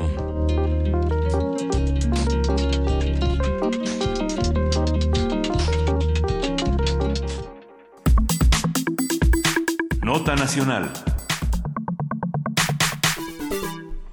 Las autoridades electorales han aprobado cambios para la marcación de las boletas que serán utilizadas el próximo domingo en los comicios, donde serán elegidos más de 3.000 cargos públicos, entre los que destacan el de la presidencia, senadurías, diputaciones federales y ocho gobernaturas. Por la misma complejidad de este proceso federal y local, así como las coaliciones y los cargos en disputa, han surgido dudas sobre la forma correcta de marcar la boleta electoral, mientras en redes sociales se han difundido imágenes que buscan desinformar o generan confusión entre los ciudadanos sobre cuándo el voto será válido o nulo. Esto, por ejemplo, tiene que ver cuando pones, eh, si no me equivoco, es la boleta que aparece en internet, ¿no? que dice AMLO en toda la boleta, o la otra que ponen en diferentes apodos en, en la parte... O si pongo yo mero te odio. Ajá, yo es mero... ya es otro... Ujú. Pero si pones me cae mal yo mero, de todas formas sería yo mero, porque No. es el apodo. Era, la- era la duda que estaba en un voto será válido, dice aquí en este en esta infografía del INE, un voto será válido cuando la voluntad del elector sea clara. Así A ver, o más si fácil. yo le pongo la boleta a Ricky Riquín Canallín, ¿qué pasa? ¿No? Es un, todo estas, Ah, estas eso no, ese es ah, en contra. ¿Será? Sí. Y si lo digo porque me caía bien, ¿qué tal que me caía es bien? Y por eso lo puse. Qué complicado se va Sí. a poner Miguel Ángel. Bueno, a partir de las particularidades de este proceso electoral, vamos a disipar dudas sobre cómo votar, cómo contar los votos, cómo interpretar las boletas. Y están con nosotros el doctor Horacio Vives, licenciado en Ciencia Política por el Instituto Tecnológico Autónomo de México, doctor en Ciencia Política por la Universidad de Belgrano en Argentina. Bienvenido, como siempre. ¿Qué tal? De nueva cuenta, pues muy contento de conversar con la comunidad de Primer Movimiento. Buen día. Gracias, Horacio. Y está también con nosotros Ingrid Curioca, ella es consejera electoral del INE en Miguel Hidalgo y coordina editorialmente las elecciones del Centro de Estudios Alonso Lujambio del ITAM. Buenos días. Muchas gracias, buenos días a todos. ¿Cómo le vamos a entrar al tema de las boletas en este taller de descifre usted ver, su ¿qué- boleta ¿Qué electoral? cambió, Ingrid? ¿Qué, eh, cómo, ¿Cómo nos han cambiado las boletas y las cuentas de seis años para acá? Pues mira, in- inicialmente, eh, bueno, teníamos eh, la marca de una boleta que era pues la normal, la que todos conocemos, que es un, un tache en un solo, en una, en un solo emblema de partido. Con esto de las coaliciones y las candidaturas comunes en, en algunos eh, cargos de elección popular, eh, se da mucho la confusión de no saber eh, qué pasa si voto por toda la, co- la coalición completa o qué pasa si nada más voto por un partido, a quién se le va el voto, cómo divides los plurinominales, eh, qué pasa con eso, ¿no? Entonces hay mucha gente que te dice, eh, yo por ejemplo quiero votar por el PRI, el Verde y Nueva Alianza, pero qué pasa si nada más voto por el PRI, este, ¿se anula mi voto? ¿Sí? ¿No? ¿Por qué? ¿No? En realidad es que no tenemos la suficiente información o no todos estamos bien informados para saber qué pasa eh, o cómo se divide tu voto de forma tal que votes por tres partidos en una coalición o nada más por uno. Entonces, eh, en estas elecciones se complicó particularmente mucho eso porque, digo, uno está acostumbrado a nada más votar por un solo partido y no tenía problema, ¿no? Pero con esto de qué pasa si pones una carita, una mancha de tinta, un rayón, si encierras el, el, el cuadro, eh, cómo se va a contar tu voto, si pones un apodo, son reglas que en realidad las estás cambiando a menos de una semana de la elección. Entonces, son cosas que el INE no creo que tenga como tan claras. Tan claras, sí, sí y que no han bajado, ¿no? Que eso es lo que lo que sucede cuando te topas con las personas que ya fueron a lo mejor a su capacitación, se dieron cuenta de que no había una información unificada, que preguntaban una cosa y entonces el capacitador decía una cosa y alguien más entre el público decía no, no, pero es que hay una resolución que, que dice que siempre sí. Entonces, eh, pensando en, a ver, aquí hay dos frentes. Por un lado, quienes vayamos a votar y quienes son funcionarios de casilla. Son dos eh, casos distintos. Quienes vamos a votar, y, y, para eso esto va a ser una carrera de resistencia, lo vamos a estar platicando toda la semana para generar más dudas entre todos, que es lo que realmente se nos da. No, vamos a ir tratando de aclarar cosas. Eh, pero, ¿qué, ¿cómo hago para votar por quien yo quiero y cómo hago para que, cómo distingo entre partidos. A ver. Ah, difícil. Horacio Vives. Eh, para ir poniendo algunos temas de discusión que me parece que son importantes. Eh, sin duda alguna, no, esto lo de las de las candidaturas comunes o de las coaliciones no es nuevo. Para aquellos de la que nos están escuchando que votaron en el 2000, no digamos eh, los los, los premillennials, ¿no? Eh, solamente había, digamos, un, un, emblema de alianza, entonces independientemente de que fueran eh, varios partidos en su momento uh -huh. apoyando a Cuauhtémoc Cárdenas, por, por dar un, un, ejemplo, pues solamente había un recuadro donde eh, cruzar para que ese voto fuera válido. Ahora esto ha cambiado porque, además de que digamos, existen las alianzas, también está la posibilidad de estas coaliciones, de estas candidaturas eh, comunes, pero tampoco son eh, nuevas, sí para la gente que vaya a votar por, por primera vez. Aquí el punto es que eh, yo te diría que sí, en efecto, está esta cosa de que, bueno, mi, mi, mi, apoyo o mi amor o mi adhesión por determinado candidato es tan grande que un cachito en la boleta no me alcanza, entonces tengo que ocupar toda la boleta para... Llenar de corazoncitos, etc. Exacto. No hagamos eso. Yo creo que lo más sencillo es, eh, vayamos al espíritu y a lo que dice la ley de, oye, pues marca en el recuadro lo que, uh -huh. lo que corresponde. Ahora, Tú puedes, en el caso puntual de la elección para presidente de la República, tenemos tres eh, coaliciones, cada una con tres partidos. Uh -huh. Si, por ejemplo, tú quieres votar por eh, López Obrador, ¿no? Eh, lo puedes hacer por Morena, por Encuentro Social o por el PT. Si tú quieres votar por Ricardo Anaya, lo puedes hacer por el PAN, IO, el PRD, el PRD. y o Movimiento Ciudadano. Y lo mismo en el caso del el PRI, que es eh, por José Antonio Mid por el PRI, IO, Nueva Alianza, IO, el, el Partido Verde.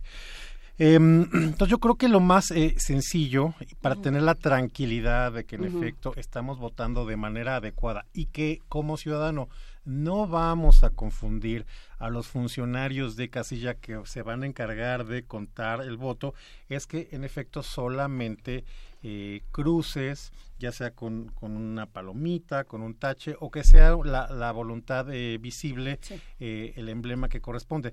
A ver, ¿qué es lo que de alguna manera cambió y metió un poco de ruido en estas elecciones? Que ciertamente eso sí es una novedad con respecto a elecciones pasadas y que toca un poco el punto eh, que comentaba Juan Inés, que si el tribunal dijo que sí, que no.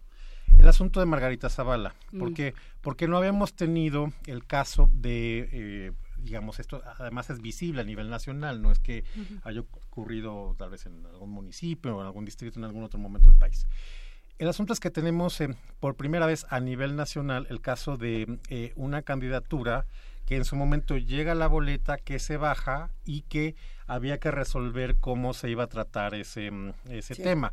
En un primer eh, momento se pensó que sería como voto para candidato no registrado. Pero después, digamos, el, el, tribunal agarró, digamos, parejo toda esta serie de, de, dudas que había en el ambiente y dijo, bueno, ¿qué hacemos con los, eh, con, la, con, los votos que tengan marcas más allá del, eh, del, del, recuadro correspondiente? Uh -huh. Si eh, eso que, que aparte es novedoso, ¿no? Eso de la eh, intención, ¿no? La voluntad del, del, del elector es uh -huh. manifiesta y cómo darle tratamiento a los votos de, eh, de Margarita Zavala. Entonces, En esa lógica es que se dan estas resoluciones de- del tribunal.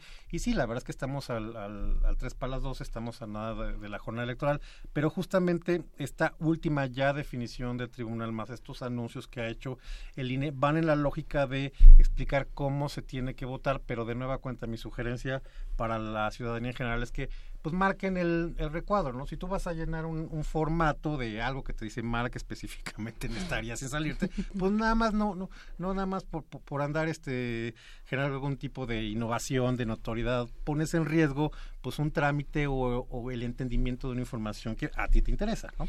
Eh, nos pregunta Marjorie en Twitter, quiero votar por Morena, pero no por el PES.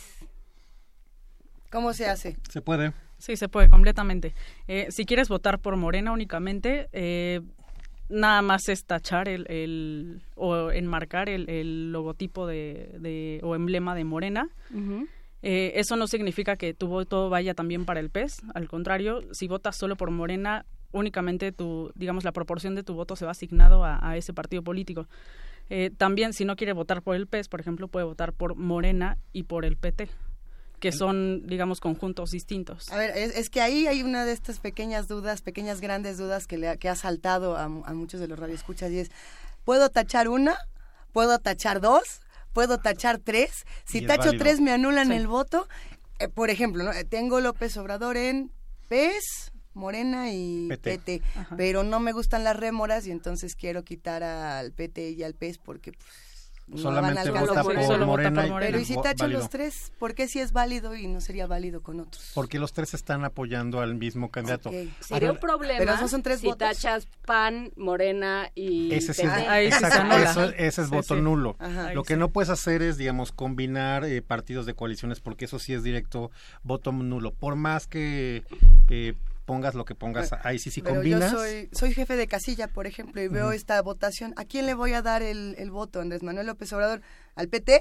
¿Al PES o a cuál? Porque entonces estoy hablando de tres votos. Digo, eh, nada más porque esa es la, Fíjate la, que la duda, ¿eh? acabas de hacer un comentario que es bien Cuidado interesante. con tu codito porque estás pegando en la mano.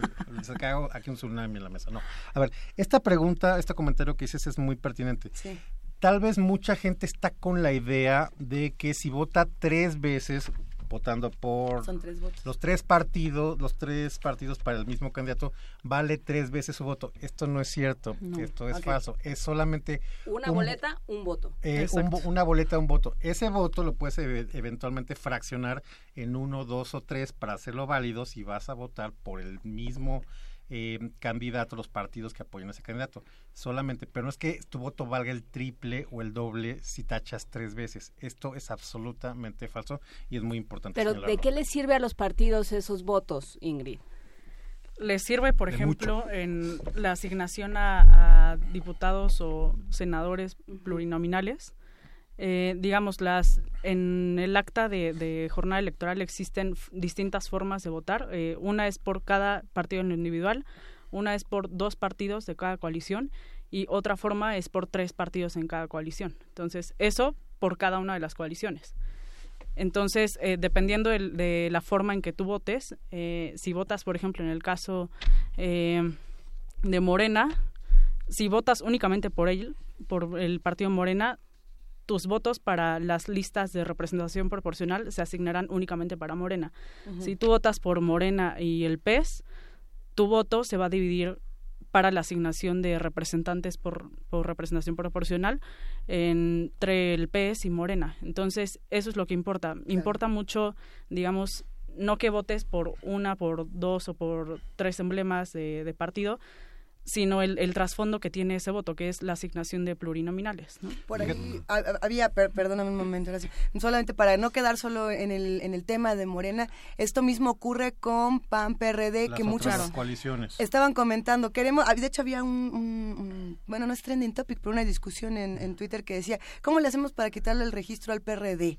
¿No? Y decía, si vota usted solo por el PAN, es muy posible que el PRD pierda el registro por la falta de, de militantes, etcétera, etcétera. Quién sabe si sí o si no, pero ahí estaba esa duda. Pero es- ese es un punto también muy pertinente. Lo que comentó Ingrid tiene que ver específicamente para el reparto de representación proporcional, Ajá. por ejemplo, en senadores o en diputados, ¿no? diputados, sí, o claro. los congresos locales, en fin, de... de- de En la boleta de la presidencia. En la boleta de la presidencia, obviamente tiene una lógica distinta. Ahí lo que importa es, so- es saber el peso real de cada partido en, en la coalición, que esto es interesante, ¿no?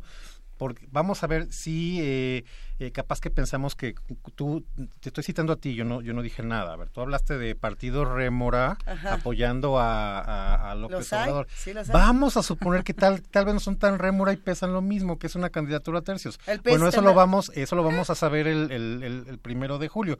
Cosa que, por ejemplo, no sabíamos en mi ejemplo que puse del, del 2000, porque ahí eh, apoyaron a Iba- Cárdenas 3, ujú. 4, y no sabías cuánto pesaba cada, cada partido, digamos, para ubicar el, el verdadero, la verdadera dimensión del peso político de, las, de los socios de la coalición.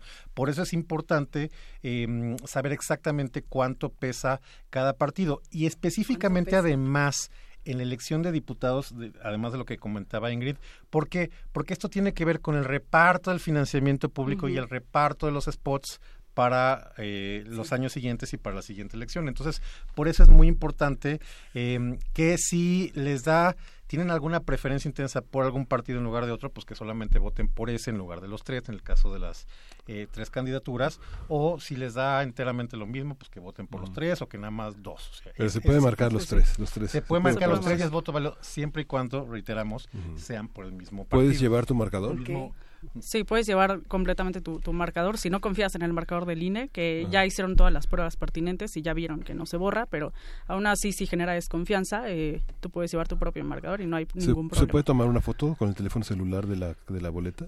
Mira, yo, yo creo que mm, de, de que se puede, se puede porque está no, no hay una disposición expresa ni te van a quitar el celular quita- llegando a la casilla. Pero yo creo que eh, esto de alguna manera contribuye a la compra y la coacción del voto, ¿no? Entonces, mejor mejor no saques fotos, ¿no? Digamos, sí entiendo que quieras eh, dar a conocer eh, em, tu voto, pero digo, no sé, eso queda enteramente en la en la mm, eh, decisión del, del ciudadano, pero lo que sí son hechos que no te van a quitar el, el- no el te- está- no casilla. está prohibido. No está No. prohibido y lo puedes hacer. Y retomando el tema del, del marcador, a ver, es no es no es un, no es un plumón, es un marcador, o sea, no es eh, eh, eh, Es de aceite, ¿no? Exacto, tiene una serie de, de, de componentes que lo hacen más allá de un eh, crayón y que pinta específicamente o deja la marca para el tipo de papel que hemos dicho aquí, las, las boletas son casi, casi como billetes del Banco de México por la cantidad de elementos de seguridad y el tipo de papel seguridad que tiene. Entonces, ok, si no tienes esa confianza, lleva tu, tu eh, eh, tu, tu marcador, tu, tu pluma, lo que sea, pero ten cuidado de no chorrear lo que se vaya a, Sí. ge- a generar el efecto contrario, porque si no terminarías marcando emblemas. O de- sea, en principio uno no tendría que dudar de los marcadores. de ninguna manera. No. De ninguna manera. Ni de líquido indeleble. Y también sé que hay videos por ahí que dicen, no, es que te va a dejar ciego, que se te va a caer la piel a pedazos. no, la verdad es que, eh, a ver, seamos serios. Este, el, marca, el, el marcador del pinta bien la, boleta y el líquido indeleble sirve para que durante el, el lapso que dura la jornada electoral, el- la- esas, esas horas, pues quede constancia de que en efecto votaste pues, para que no, no lo vuelvas a hacer. Entonces, pongámonos serios. Sí, estoy de acuerdo que a veces las noticias falsas tienen con más ondita y mucho más difusión que un mensaje institucional, pero Y, y justo con eso comenzábamos el programa hablando de, de noticias falsas y de cómo se difunden. Eh, una de estas noticias falsas que estuvo circulando en las últimas semanas era que si votabas eh, para presidente por un partido o por un candidato, tenías que hacerlo en el resto de tu eh, elección. Es decir, en todas las boletas tenías que poner eh, PRI, PRI, PRI, PRI o Morena, Morena, Morena, pam, pam, pam, pam, pam, etcétera, etcétera. ¿Cómo funciona esto del voto Dividido. diferenciado, del voto dividido? ¿Se puede, no se puede? Para los que nos escuchan y que a lo mejor todavía no tienen clara esta otra parte. No, de, de ninguna manera. Si tú eh, tienes la, la boleta presidencial y quieres votar por el PRI, si tú quieres votar en senados por, eh, por el PAN y en diputados por Morena, no tienes ningún problema, tu voto no se va a anular. Son decisiones, digamos, en lo individual totalmente diferentes. Y no, digamos, no, no cuentan en, en conjunto. Digamos, si votaras de forma, de esa forma por el PRI, PAN y Morena en una misma boleta, ahí sí se anularía. Pero si votas en distintas boletas, en una presidencial, en una para senadores y en otra para diputados, eh, no tiene este ningún problema. Sí, si entraste a cualquiera de estas plataformas, a voto informado, a voto ciego, que esa es otra eh, que solo contempla propuestas y después te dice qué crees en tu corazón. lo tuyo, lo tuyo es el PT o el verde o sería una sorpresa. Eh, entonces, bueno. Por andar de prejuiciosa. Por andar de prejuiciosa, sí, así, es, así es la vida política. Entonces, bueno, si entras a cualquiera de estas y resulta que eh, que justamente tienes que hacer voto cruzado porque no porque tus propuestas o tu forma de entender la política va por otro sitio no, no pasa nada. Yo creo que aquí es importante señalar que esto tiene que ver con las estrategias de los partidos. Los partidos obviamente eh, llaman a votar eh, voto completo, carro completo, que llaman. Entonces es, vota por mí para presidente, para diputado, para senador, para jefatura de gobierno, ¿no? Este, alcaldías, etcétera, etcétera. En la lógica de tratar de ganar cargos eh, ejecutivos y cargos legislativos, ¿no? Y, y tener un, gobierno unificado y ser cada vez, este, digamos, más eh, poderoso. Esa es la lógica de los partidos, pero eh, ciudadano, señor elector, no se deje engañar. Usted tiene la absoluta libertad de votar si quiere por el mismo partido o la misma coalición o tomar, en, el caso de los eh, lugares como la Ciudad de México, donde van a haber seis elecciones, tomar las seis boletas y votar de manera distinta, ¿no? Eh, por partidos, eh, por coaliciones, como es un menú a la carta donde el resultado de mm, una elección no tiene que ver con la configuración de, de otro. ¿A qué voy? Nosotros no somos un sistema, digamos, eh, parlamentario que ahí sí, eh, dependiendo de quién alcance las mayorías en el Congreso, pues ahí se eh, emana un, primer ministro. Nosotros no.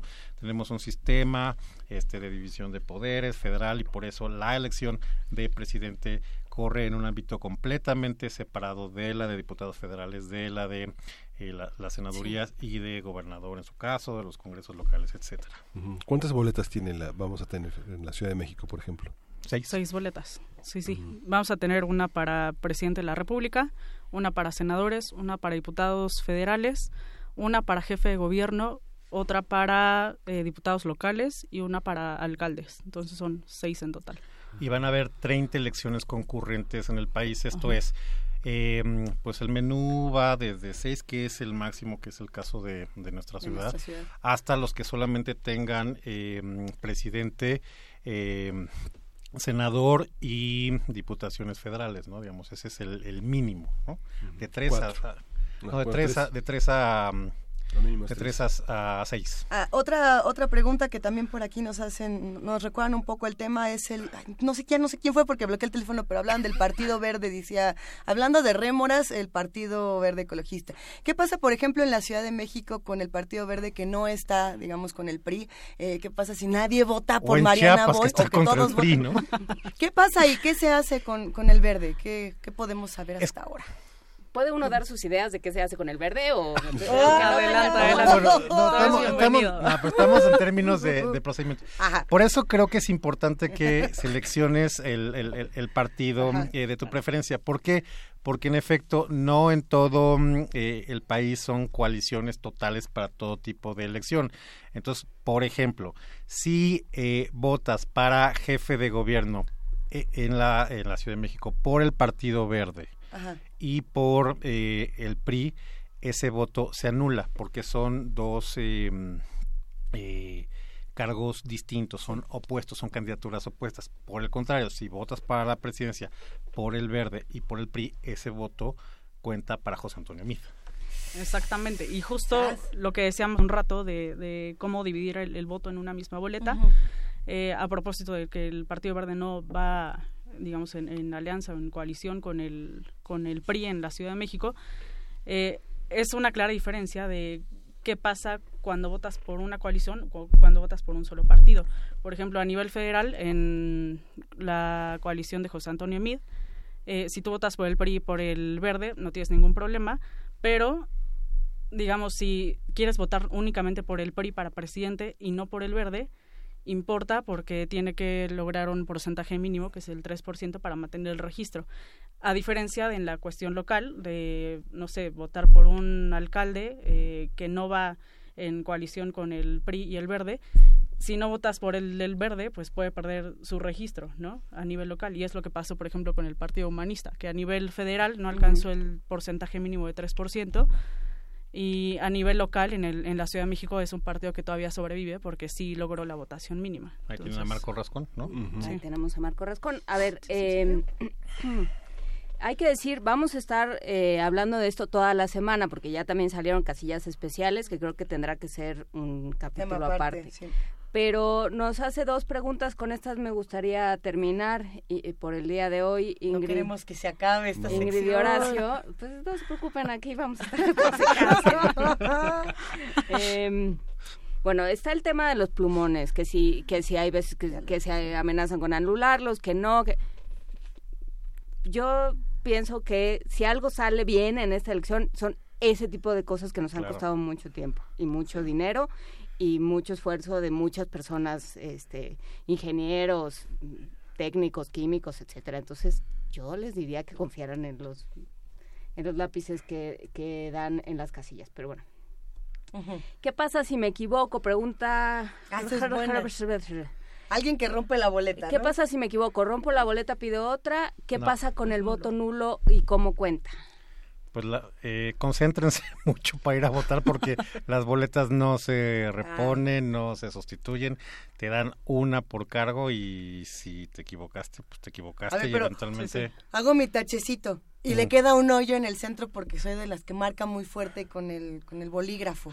Pues mira, eso... ¿Cuenta o no cuenta el voto? Eh, Eso ya dependerá, digamos, de, de- de- de la voluntad, más bien, o de la interpretación de la mesa directiva. Yo te diría que sí cuenta, porque sí es muy notorio que, digamos, tachaste, claro, que tachaste de manera este, muy, muy obvia el recuadro de, de un partido y por ahí este fue una una rayita, ¿no? Digamos, en, en otras, eh, en otro lugar, pues eso ya dependerá del, del, del criterio de los funcionarios de casilla, pero pues uno pensaría que sí, es, es, es muy evidente. Si, si empiezas ahí medio a, eh, a, a hacer este pues marcas distintas o, o- o te pasa independientemente de tu de tu voluntad bueno pues eso ya, ya es otra Sí. cosa ¿no? De hecho, hay un, eh, tenemos un precedente que es un juicio en conformidad de la Sala Superior. Es el número 85-2006, donde te dice que si la voluntad no es clara, lo que sea que eso signifique, ¿no? Y es una boleta rota, el voto se va a considerar como nulo. Digamos, si es un hoyito que se te fue o la pluma se te resbaló, no sé, y se, se rompió, dices como, bueno, está Sí, pero clara si la metiste intención. tu boleta en dos partes. Ah, sí, claro, ahí sí no. No, ahí sí Claro. es completamente nulo, de acuerdo a este presidente de la Sala Superior. Tenemos muchas dudas y afortunadamente tenemos todavía muchos días para Pero yo, te- o sea, digamos, pensando en conclusiones, vote por el candidato que, que usted quiera, vote con un tache para ayudarle, a, sobre todo ayudarle a los ciudadanos, A a, su vecinos, vecino y su primo votos. que van a estar Claro, en la claro. casilla. Entonces, vote con un tache por el candidato que quiera. Si quiere, eh, nos, nos pregunta Mario Payán, ¿puede haber más de una marca de preferencia por candidato según coalición? Sí. Sí. Este, si quiere usted darle su apoyo al PT, al PES y a Morena, vote por los tres. Si quiere darle solo a uno o solo a dos, vote por esos dos. Nomás no cruce porque entonces sí se va. Claro. Este y eh, confíe en los co- confíe no, no podemos confiar en marcar nuestro voto con lápices normales como los que mencionaba, no, con los lápices que le den en la casilla, Es que con los crayones que den en la ¿eh? casilla. Y. ¿Y ya? ¿Con qué No. nos quedamos? quieran A ver. añadir? Di- Mi conclusión nada más, eh, eh, apuntando el comentario de Juan Inés, a ver, en efecto, eh, no busquemos problemas donde no los hay, digamos, ah, eh, tenemos una experiencia como país bastante importante en términos de confiar en los ciudadanos, en el sentido de que eh, van a llegar temprano estoicamente cargando los, los presidentes de casillas los, este, los, los paquetes este, para instalar. Digamos, el módulo, el cancel, la documentación, las boletas, que esté todo listo para ir a votar.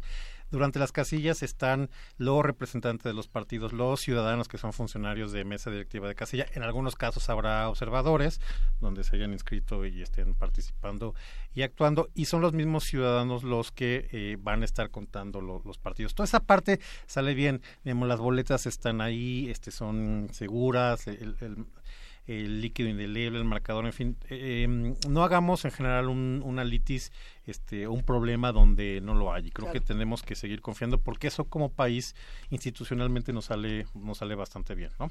Ingrid. Claro.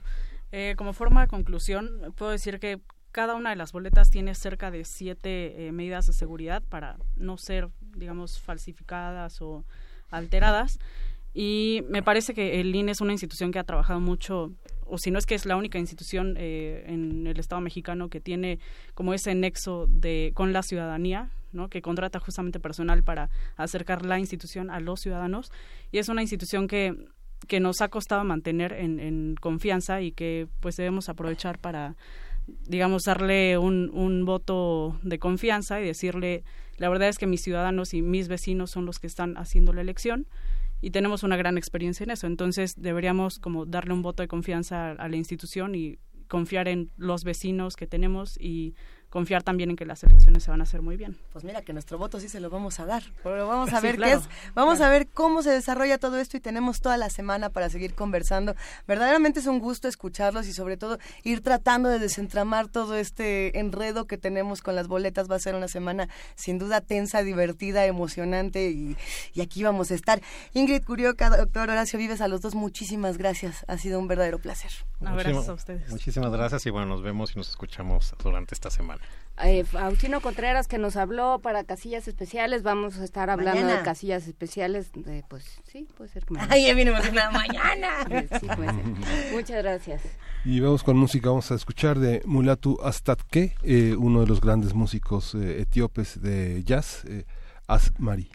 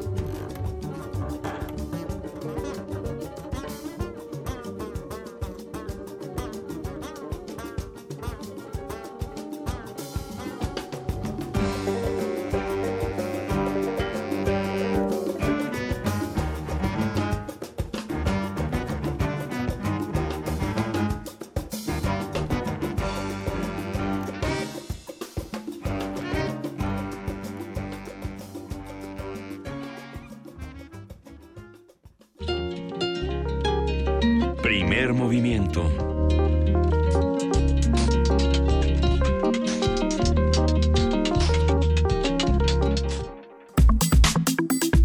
Nota Internacional. Hablando de escándalos. Eh, sí. Hablando de escándalos. Recep Tayyip Erdogan logró la reelección presidencial en las elecciones celebradas ayer. Fue con el 98% de los votos escrutados. Este líder islámico, en el poder en Turquía desde 2002, podrá gobernar hasta el 2023. Obtuvo el 52% de los sufragios. En segundo lugar se ubicó al principal candidato de oposición, Muharrem Ince, con 30%, y en tercer lugar a la conservadora Meral Aksener, con el 8%. Los turcos también eligieron a los integrantes del Parlamento, donde el Partido de la Justicia y el Desarrollo del presidente Erdogan alcanzó el 42% de los votos, que sumados al 11% de su aliado Movimiento Nacional, le garantizan una mayoría en esa Cámara. Si usted siente que hay una relación con lo que acabamos de escuchar en la nota anterior, sí la hay y por lo mismo esta nota es tan interesante. Aunque en principio la oposición rechazó los resultados, Muharrem Ince, del Partido Republicano del Pueblo, declaró una televisora local, por supuesto, no fue una competencia justa, pero admito la victoria de Erdogan. Vamos a ver qué ocurrió con este proceso electoral, quiénes compitieron, en qué circunstancias y qué dice este proceso del lugar que ocupa Erdogan frente a los turcos.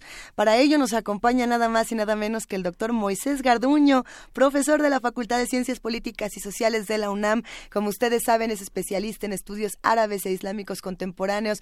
Querido Moisés, ¿cómo estás? Querida Luisa, Juan Inés, Miguel Ángel, muy buenos días a los tres.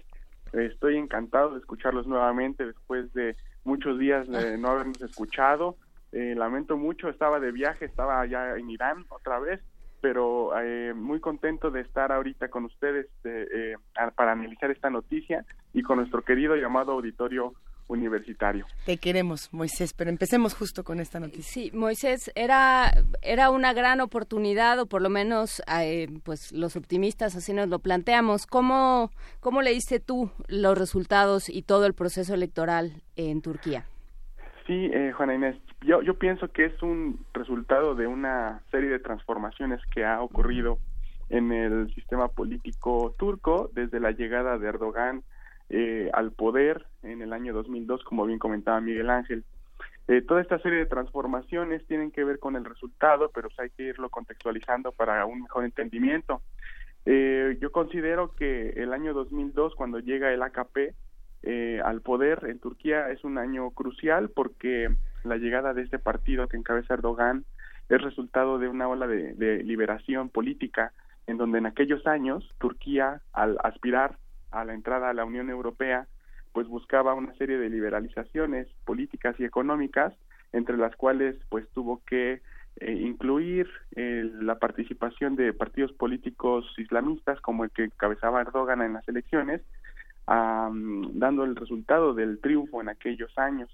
Después de esta eh, de este triunfo en el año 2002, Erdogan, como bien mencionaron, ha estado gobernando en dos figuras diferentes. Primero como primer ministro y luego como presidente, pero bajo un régimen político, pues digamos, eh, donde la figura del primer ministro y el parlamento son cruciales eh, para la toma de decisiones. Tuvo un pragmatismo muy importante que algunos intelectuales han llamado post-islamismo, es decir, en donde un partido político cercano a la hermandad musulmana, como muchos saben, gobernaría no con la idea de un Estado islámico como mucha gente lo ve, hermético, eh, alejado de Occidente, alejado de Europa, sino todo lo contrario, con una mezcla muy interesante de valores, de derechos y obligaciones que hicieron al partido de Erdogan, por ejemplo, aliarse con kurdos musulmanes, con derechas religiosas como el movimiento Gulen, con el que después se, se distanciaría, y con eso eh, llegaría fuerte a pues, hacerse del Parlamento y a ir por unas eh, reelecciones sucesivas que le permitirían tener, tener el poder hasta eh, el día de la elección de ayer. Sin embargo, eh, para ir contextualizando esta elección hay que llegar al año 2013, cuando Erdogan, después de esta eh, de este pragmatismo posislamista, como se le, se le llama en algunos eh, desde algunos analistas, comenzó a tener ciertos tintes autoritarios, Sobre todo lo podemos evidenciar, por ejemplo, con el, la represión de la protesta popular en el Parque Gezi, si se acuerdan, que fue ese uno de los de los grandes retos que tuvieron no solamente países como Turquía, sino muchos países en la región en medio del contexto de la primavera árabe. Y eh, esa represión vino sobre todo después con una serie de políticas de mercado, ¿no? Construcción de malls, de centros comerciales, de, diferentes eh, centros publicitarios en donde Erdogan iba a ser la figura central y eh, también un papel relevante con respecto a los migrantes, eh, particularmente a los migrantes sirios que iban a encontrar pues un lugar de refugio en Turquía con algunos acuerdos con Alemania. El punto central de todo esto hizo que Erdogan fuera un líder fuerte, que tuviera cierta presión por parte de la de la gente que estaba opuesta a esa fuerza que estaba teniendo Erdogan porque hubo encarcelamientos, manejo eh, de medios eh, de comunicación a su favor y esto nos lleva al golpe o al intento de golpe de julio del 2016 que cambia totalmente el viraje político de Turquía, eh, queriendo debilitar a Erdogan pero causando todo lo contrario. de hecho, hay una separación con el movimiento gulenista, hay una separación con algunos kurdos, particularmente con el PKK, que históricamente pues ha sido el enemigo declarado de Erdogan.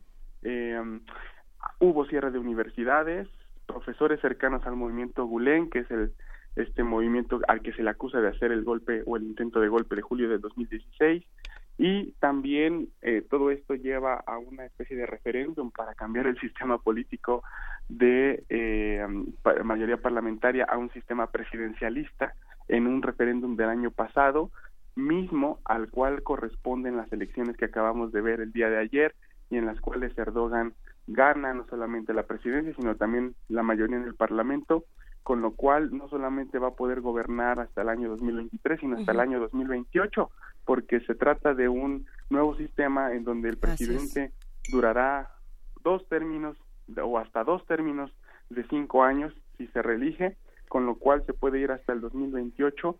Si hacemos cuentas, pues prácticamente eh, 25 años potenciales de gobierno en un líder regional que ha ido cosechando poder poco a poco gracias a estas alianzas y este pragmatismo del cual hablamos y yo pienso que esta lectura pues le ha caído eh, le ha caído obviamente mal a Israel por su declarada enemistad que tiene con el líder turco. Ha sido bien recibida por Hamas, ha sido de preocupación para el gobierno egipcio, que también ve con muy malos ojos a la hermandad musulmana y a la cual pues conecta directamente con el partido de Erdogan. Eh, en términos eh, internacionales, eh, extrarregionales, pues la Unión Europea y Estados Unidos han seguido de cerca, aunque no es el líder más, eh, digamos, ideal para estas dos, eh, estos dos actores. El, pues yo pienso que ahora Erdogan van a tener que seguir de muy de cerca una relación con Erdogan, un miembro de la OTAN, también no hay que olvidarnos de eso, es un miembro muy importante para el proceso potencial, proceso de paz que se puede encontrar en Siria y también un gran eh, interlocutor con el, con el lado ruso e iraní en el caso de el proceso de paz en Medio Oriente. Entonces más o menos lo veo así en una en una eh, narrativa histórica contextual que nos ayuda a entender mejor cómo ha ido Erdogan maniobrando para ir cosechando todo este poder, poder que insisto ahora va a vangloriarse y a, solidificar el proyecto político que tiene este hombre en Turquía. Sí, justamente una de las preguntas que, que se hacían el día de ayer en distintos espacios era eh, cómo se va a recibir a, nivel internacional. Ya nos mencionas, Moisés, el caso de, de Israel, de Egipto, por supuesto. el caso de Rusia es particularmente interesante y otros decían, bueno, ¿y esto en América qué? ¿Qué, va, qué va a tener de relación? Eh, ¿A quién le interesa una noticia como esta eh, en términos políticos? Que creo que es algo interesantísimo. México no está exento de una noticia como esta eh, el gobierno de Donald Trump también ya ha salido a dar sus opiniones. ¿Cómo ves esto? Eh, yo pienso que para el caso particular de, de México, eh, la, la, los resultados electorales que hay no solamente en Turquía, sino también en otras partes, particularmente en América Central, tienen que ser eh, muy, muy de- seguidos muy de cerca. Em, yo no vincularía tanto la, lo que está pasando ahorita en Turquía con las elecciones en México, porque han sido procesos muy diferentes. Por ejemplo, Erdogan ahorita con esta nueva faceta va a llegar mucho más empoderado en términos políticos y em, de toma de decisiones, porque a diferencia de los mandatos anteriores, Erdogan ahorita va a poder, por ejemplo, por sí solo, tener un, poder, poder implantar, por ejemplo, un estado de emergencia por seis meses. Por ejemplo, el nuevo presidente en Turquía va a poder, eh, um, por ejemplo, sí va a poder a- a mandar presupuesto, va a poner gabinetes, pero ha hecho una serie de purgas en la judicatura muy importantes para solidificar su poder. Se ha deshecho de un golpe de Estado o de un intento de golpe de Estado que ah, obviamente yo en México no desearía ni, ni imaginaría, ni mucho menos vincular el, ejer- el poder del ejército que hay en Turquía con el que hay en México.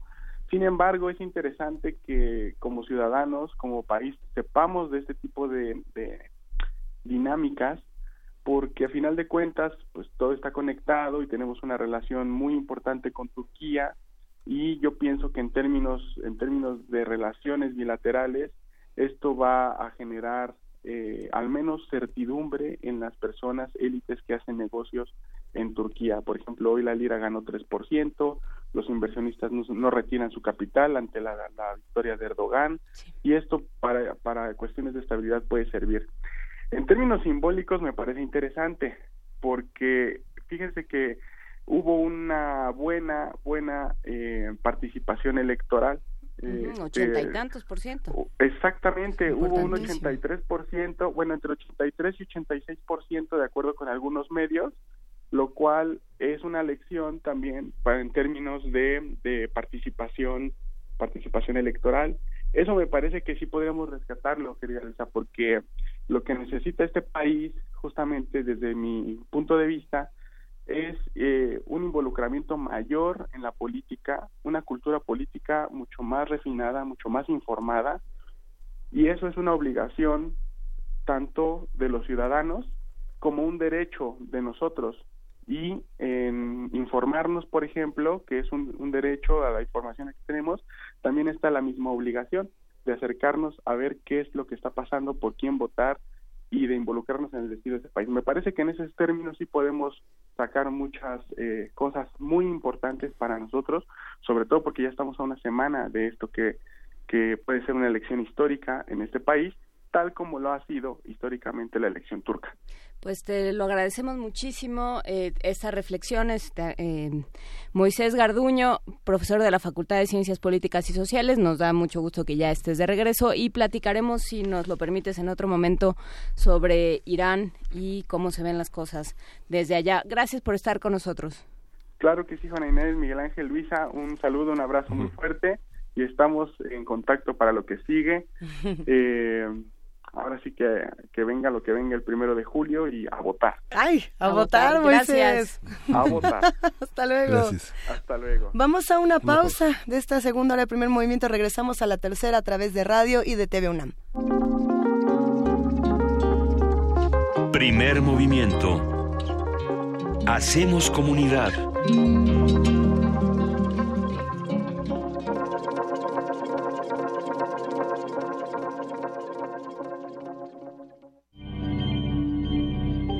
En tiempos electorales, todos tenemos derecho a saber y opinar. No te pierdas.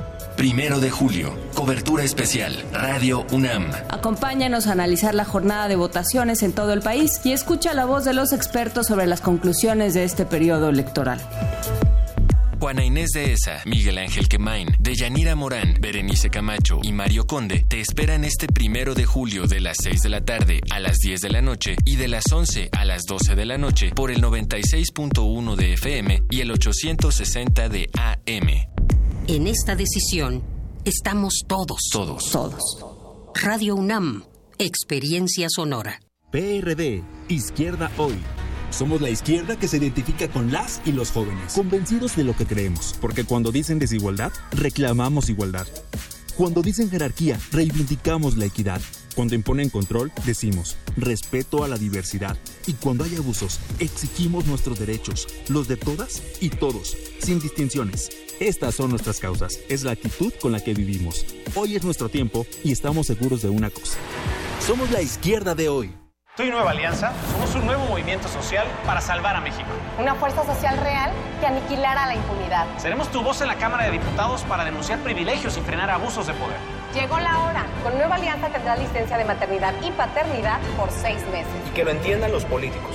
Ni mini salarios ni limosnas. Exigimos oportunidades para decidir nuestro destino. El verdadero voto útil es por Nueva Alianza. ¿Estamos listos? Vota por los candidatos a diputados y senadores de Nueva Alianza. A bordo de la nave de la Resistencia existe una habitación que nunca se abre. Nunca se abre. Excepto la última hora del último día de la semana. Ahí vamos a reírnos del mundo, a demoler los muros con canciones, a bailar en la posición que queramos. Todos eligen la música, todos la disfrutan, todos la bailan. El Buscapiés, tú eres el alma de esta fiesta. Viernes, 22 horas. Por el 96.1 de FM, Radio UNAM.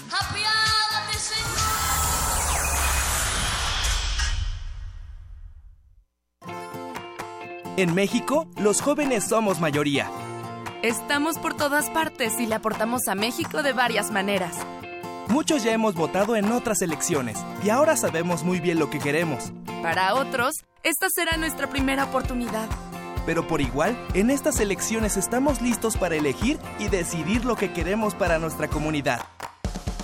Porque nos importa nuestro futuro. Este, primero de julio, votaremos libre.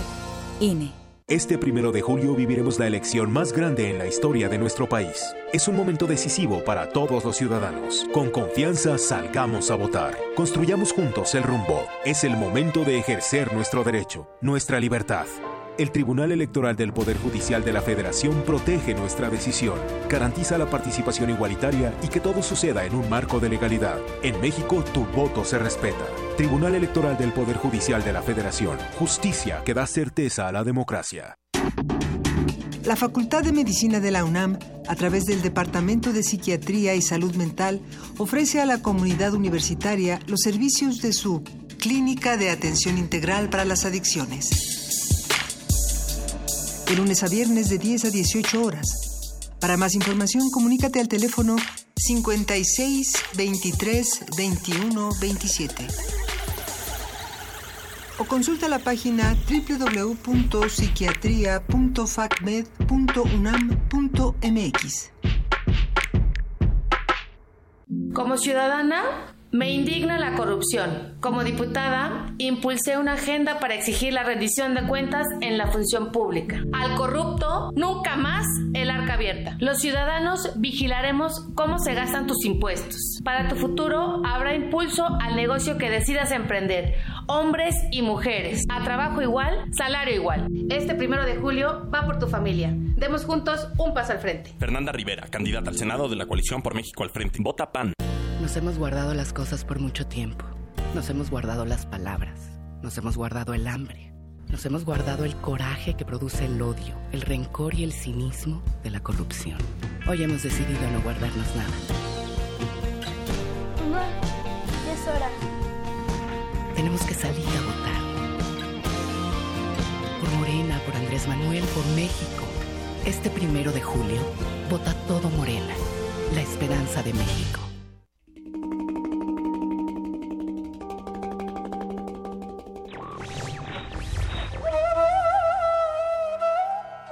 Uno no debe nunca consentir arrastrarse cuando siente el impulso de volar. Helen Keller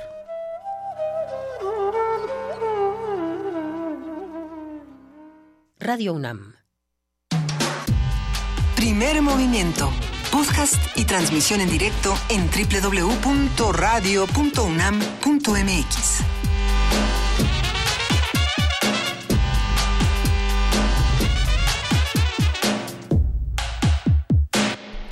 9 de la mañana con 6 minutos. Estamos en la tercera hora de primer movimiento a través de Radio UNAM, de TV UNAM.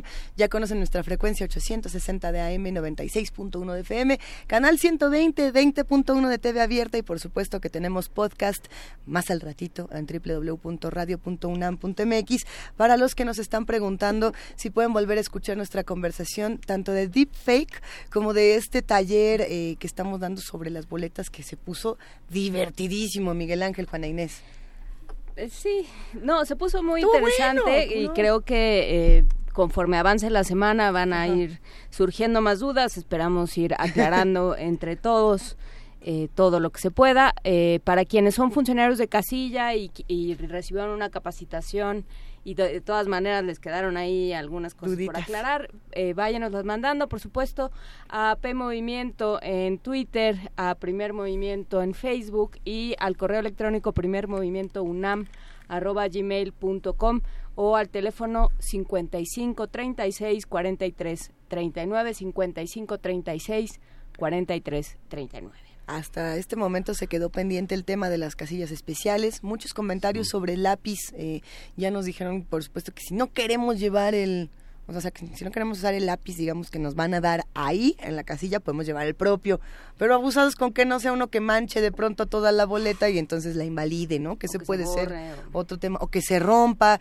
Eh, hay muchísimos comentarios y queremos agradecer a todos los que están haciendo comunidad con nosotros, que son muchos y que, y que se interesan por temas que no suelen estar en todos los medios de comunicación y en todos los periódicos. La, el triunfo de Erdogan el, extraño triunfo de Erdogan pasó de pronto un poco desapercibido cuando es una nota importantísima, ¿no? Lo que significa para el mundo. Muy importante, eh, ya no nos dio tiempo de hablar con Moisés Garduño, esperamos que se quede por aquí durante las vacaciones porque sería bueno seguir platicando con él sobre eh, los diferentes movimientos de oposición que surgieron. Hubo una mujer eh, que era candidata. Conservadora. Conservadora. ¿Eso qué quiere decir? Hay, se quedaron muchos temas ahí.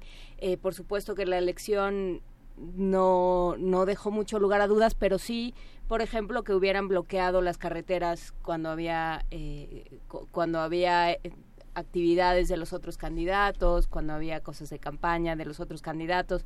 Bueno, hay, hubo uno que hizo campañas de la cárcel, eso fue una, una campaña electoral interesante, valdrá la pena después eh, retomar este recuento histórico que hizo Moisés Garduño y eh, pensar, reflexionar sobre lo que sucedió el día mismo de la elección. Es que, por ejemplo, podríamos hacer, no lo vamos a hacer, pero un día podríamos divertirnos con eso, eh, tomar noticias de, cómo fue el proceso electoral de Turquía, cómo está haciendo este, a pesar de que no tienen las mismas reglas, y poner, adivine usted, México-Turquía. Eh, nos divertiríamos. Candidatos de, México o Erdogan, ¿no? Por, por ejemplo, la noticia de los bloqueos fue la misma noticia que escuchamos este fin de semana para ciertas candidaturas, para ciertos cierres de campaña que de pronto las personas no podían llegar partidos aparte, justamente por el tema de que había bloqueos, que no se podía, que si la boleta, que si el no sé qué. Eh, cuando necesitamos reconciliarnos con todas estas cosas, Miguel Ángel, lo mejor será irnos a poesía necesaria y no jugar a la tómbola. Vámonos. Primer movimiento.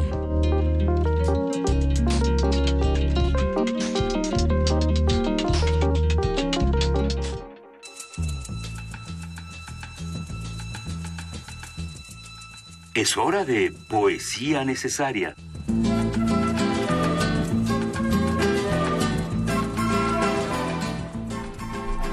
Miguel Ángel Quemain.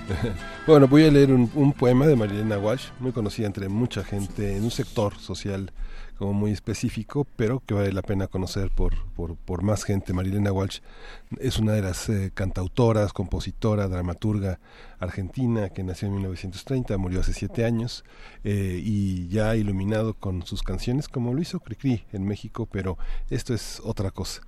Este es un poema este, sobre Manuelita, la tortuga, que mm. este, es un poema sobre la confianza en sí mismo y, la, y, la, y tomar las oportunidades cuando aparecen ahí. ¿no?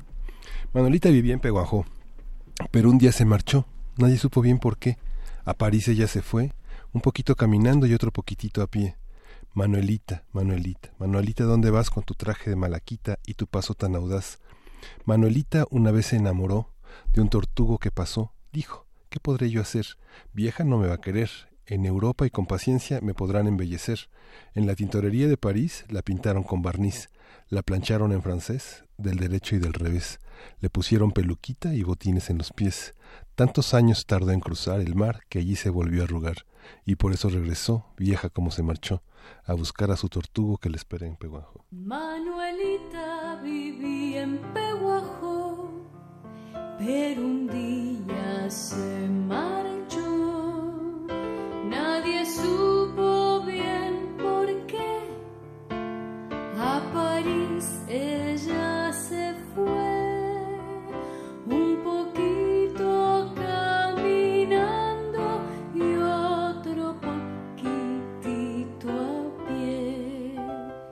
Manuelita, Manuelita, Manuelita, ¿dónde vas con tu traje de malaquita y tu paso tan audaz?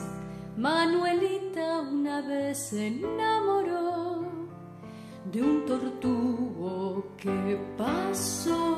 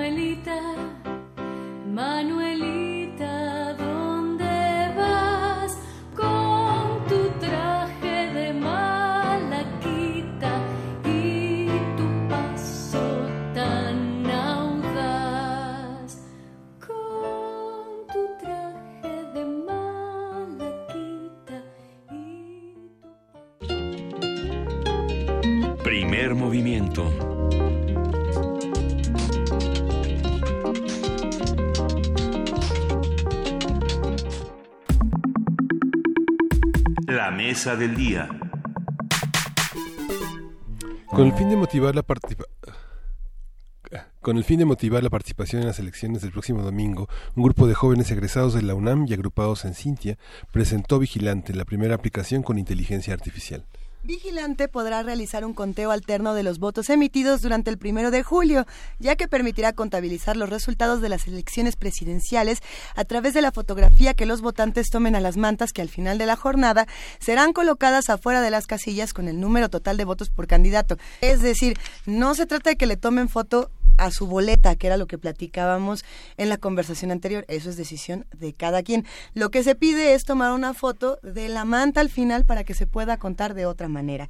En fin, que seguimos con esto. La aplicación está disponible para las plataformas de Play Store, Apple Store y según sus creadores tiene un 95% de asertividad. ¿Será? A partir del proyecto de Vigilante vamos a hablar sobre la interacción entre lo digital y lo real en la jornada electoral, qué propone, para qué sirve, a quién puede, quién puede utilizarlo. Y está con nosotros Pablo Orozco, maestro en ciencias e ingeniero en computación por la UNAM. Bienvenido. Gracias, gracias por invitarnos. Y en los últimos años ha colaborado en diversos proyectos con universidades y empresas de México, Estados Unidos, Asia y Europa. Sus intereses actuales son los sistemas distribuidos, la inteligencia artificial y cómo la tecnología puede contribuir a las causas sociales en México. Nos da muchísimo gusto recibir también en esta cabina a Octavio Sánchez. Bienvenido, Octavio. ¿Qué tal? Muchas gracias. Él está justo por doctorarse en Ciencias e Ingeniería de la Computación por la UNAM. Estudió maestría en Procesamiento del Lenguaje Natural en la Universidad de Wolverhampton en la- y de la Autónoma de Barcelona. Es licenciado en Lengua y Literatura por la UNAM. Actualmente es profesor en la Facultad de Ingeniería y la de Filosofía y Letras. Y bueno, pues bienvenidos ambos. Nos da muchísimo gusto poder hablar de, de Vigilante y poder cuestionar todo lo que va a ocurrir el próximo primero de julio, que eso nos tiene con mucha, con mucha energía. ¿Qué es Vigilante? ¿A quién le gustaría comenzar? Eh, déjame, déjame comenzar a mí. Eh, hemos, eh, Luisa, hemos llamado Vigilante la primera aplicación móvil con inteligencia artificial que participa en una elección en México. ¿Qué implicaciones tiene esto? A diferencia de otras aplicaciones de conteo, ¿no? o incluso de los propios conteos oficiales o no oficiales, Vigilante eh, no requiere la participación de decenas de miles o de cientos de miles de personas eh, haciendo eh, contabilizando los votos o, eh, o, o tomando la información del o tomando la información de las mantas.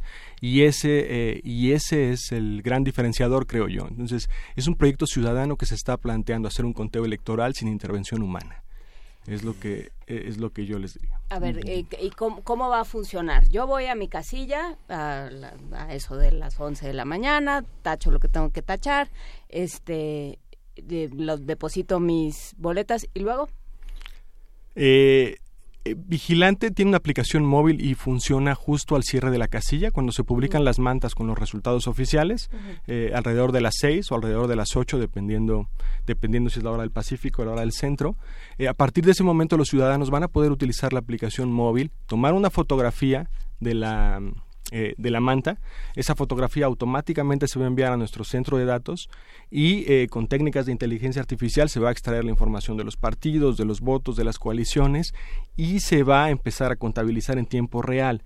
La propia aplicación tiene una sección donde tú vas a poder ver cómo empiezan a variar los contadores de los candidatos. En cuanto llegue la información, digamos, no especulamos con esa información, no la detenemos, automáticamente los algoritmos y los sistemas empiezan a reflejar cómo se está dando esa contabilización. A ver, entonces eh, hay una parte muy interesante en la que podemos separar lo que hace la inteligencia artificial y lo que hace la, manita humana, ¿no? A veces decimos, es que yo no quiero que haya una sola mano humana en un conteo porque siento que va a haber fraude o siento que va a haber eh, eh, cosa rara, error, ¿no? Que esa es otra, pues siento que se puede equivocar, etcétera, etcétera. Eh, ¿Sí pasa o no pasa, Octavio? ¿Qué tantos beneficios tenemos de este diálogo entre tecnología y mano humana? Que está interesantísimo. Sí, bueno, eh, efectivamente muchas veces queremos eh, sustituir completamente la mano humana.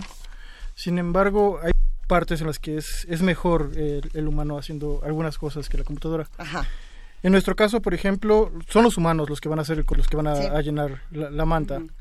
Eh, no hay, hasta, hasta donde sabemos, no hay una aplicación que haga esto automáticamente. Hay otras eh, eh, ¿cómo se llaman? Eh, ideas para tratar de, de hacer el voto automático, pero en eso no nos metimos nosotros. Nosotros nos metimos solo ya en la parte final, eh, en- ya después de que se hizo el conteo y se, se publica la, la manta. Entonces, sí, la, la idea es que sea más rápido que el PREP, ¿no? O sea, que pueda llegar la gente a tomar la foto y en 10 segundos ya, ya se sumó todo, ¿no? O sea, si toda la gente al mismo tiempo tomara la foto, en 20 segundos, 30 segundos ya estaría toda la el, el conteo de, de, de todas las mantas, ¿no? Si En toman- 30 sí, pero- segundos. Pero si toman la misma foto, digamos 50 personas de la, de la misma casilla. De hecho, eso es beneficioso porque ayuda a la computadora a tener certidumbre de lo que está haciendo. O sea, cuando tomas la foto, nosotros extraemos los, los datos de la, de la manta, sabemos qué manta es la que se está fotografiando por el número de casilla y el estado. Entonces, eh, si llega otra foto de la misma casilla, podemos eh, ver eh, los datos que había hecho con una foto contra lo que está haciendo con la nueva foto para tener una mayor certeza de que los resultados que estamos arrojando son los, los que están en, en la manta. si, si te tembló la mano y entonces no se ve del todo nítido el, el número, pues sí ayuda a que haya muchas fotos. De, de preferencia, si usted tiene temblor esencial, no lo haga. claro. Este, pero, a ver, ¿cuál es el argumento detrás de esto? ¿En qué momento ustedes eh, se lanzan a hacer esto y con qué, eh, con qué intención? Pablo, Octavio, el que quiera. Eh, mira, te voy a contar, te voy a contar del, del proyecto, eh, la motivación detrás del proyecto. Nosotros eh, somos exalumnos de la Universidad Nacional Autónoma de México, todos, algunos eh, como Octavio siguen, siguen- seguimos vinculados a la universidad. Este año, yo creo que como la mayoría de los mexicanos, cuando nos reuníamos, terminábamos charlando de las elecciones, eh, el tema de la democracia participativa y cómo incentivar a los ciudadanos para participar y para involucrarse en el proceso y cuestionándonos entre nosotros mismos. Eh, vino la pregunta de por qué no hacemos algo, por qué no hacemos algo de lo que sabemos hacer. Eh, y ahí fue donde empezamos con ahí fue donde empezamos con borradores de lo que es hoy vigilante. Empezamos a trabajar la idea y hasta lo que tenemos hoy, digamos, la idea la empezamos a trabajar, había diferentes ideas y finalmente terminamos con lo que estamos presentando hoy como vigilante. La motivación detrás de eso pues es fundamentalmente eh, la participación ciudadana. Eh, O sea, esto va a requerir que haya muchas personas que es- estén afuera de su casilla, no nada más ir a votar a las 11 o a la hora que cada quien vaya, sino estar al cierre de la casilla atentos a las sábanas que se cuelgan afuera de afuera de las casillas con los resultados. Eh, correcto, necesitamos la participación ciudadana. La certidumbre de este proyecto depende de que la ciudadanía se involucre, nos ayude, participe y nos envíe fotografías. Algo importante de lo que comentaban es, eh, este es un conteo alternativo, lo hemos llamado un conteo hecho por ciudadanos y para ciudadanos. Eh, entendemos y somos muy claros en el hecho de que no vamos a cuestionar los resultados del PREP, no queremos una comparación con ellos, no pretendemos que sea vinculatorio jurídicamente. esa es una gran claro. pregunta. Eh, entonces, es, es, es una, eh, eh, es un conteo ciudadano. Esa es, esa es la, eh, eso es lo que hay detrás de Vigilante. Es que justamente hay muchos cuestionamientos. ah, por ejemplo, hace un momento teníamos una conversación sobre, lo que iba a pasar con las boletas, ¿no? Y el tema del INE. Y hay muchos comentarios en redes que dicen, es que yo no tengo confianza en cómo está llevando el INE a cabo las cosas. Y hay otros que dicen, pues hay que confiar en el árbitro porque no hay más. Eh, las opiniones encontradas ahí están. Lo grato es tener alternativas, por lo menos para poder medir, siempre y cuando no estemos tampoco diciendo si esta no coincide con esta ¿Qué, qué va a pasar? Bueno, una, una pregunta que me parecía interesante y que se estuvo también discutiendo en días anteriores era la relación que podía tener eh, un usuario tanto con EMI como con Vigilante, que son aplicaciones que nacen, digamos, de, de la universidad y que tienen funciones diferentes. El caso de EMI era la inteligencia artificial con la que puedes platicar de las elecciones. Y, oye, este, ¿qué te parece EMI esta cosa? Y te dice, oh, pues vota o no vota, o el voto es libre. Y que de pronto muchos usuarios comenzaron a criticar que aparecían sistemáticamente eh, propuestas de Anaya, de Ricardo Anaya, y que al parecer muchos bots habían atacado esta aplicación y habían vuelto una tendencia a hablar de Ricardo Anaya dentro de la misma. ¿Qué pasaría si, por ejemplo, eh, muchos usuarios anónimos tomaran fotos falsas, hablando del deepfake que teníamos al principio de este programa. Y entonces tenemos una, una misma casilla con tres mil votos para MID, o para el verde, o para Morena, o para el PAN. ¿Qué pasaría con eso? Sí puede ocurrir, o sea, de hecho esa es la, la única forma en la que podrían engañar el sistema, pero confiamos en que más ciudadanos honestos tomarán la foto que la cantidad, o sea, hacer un, que un bot tome muchas fotos Ajá. es, es complicado, o sea, es eh, sobre todo porque por mucho que, que, que tome fotos de una sola casilla, una sola casilla solo puede tener 750 electores, o sea, solo puede haber 750 votos máximo por casilla, y eso ya lo tenemos contemplado dentro de nuestro sistema, o sea, también calculamos que es prácticamente imposible que los 750 votos sean para un solo candidato, ¿no? Entonces, tenemos ciertas eh, reglas y que estamos tratando, con las que estamos tratando de, de- de mitigar eh, estos este, este tipo de problemas y confiamos en que la mayoría de las mantas que nos lleguen serán toma- fotografías reales por ciudadanos. Un conteo, un conteo de esta forma, digamos, este, hay formas de conteo que son más legales que otras o más legítimas que otras, digamos que el conteo que hace el PREP del INE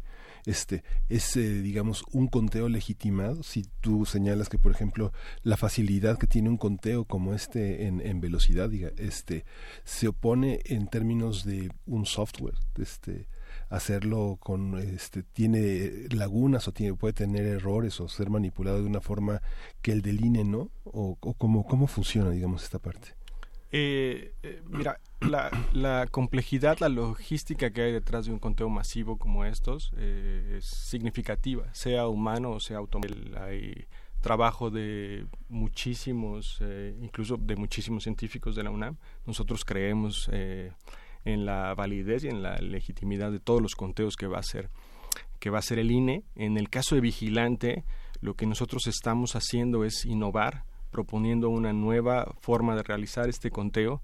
Creemos eh, eh, que somos pioneros en esto. En México, en realidad, hemos estado investigando y no hay nadie que haya que haya realizado un conteo masivo utilizando las técnicas que estamos utilizando nosotros. También creemos que hay legitimidad detrás de detrás de ese ejercicio y desde luego hay también grandes retos. Es muy complicado, por ejemplo, simular las, eh, eh, las condiciones reales que vas a tener en una elección de millones de personas, desde la gama de celulares que pueden participar, las cámaras, las condiciones del clima, etcétera.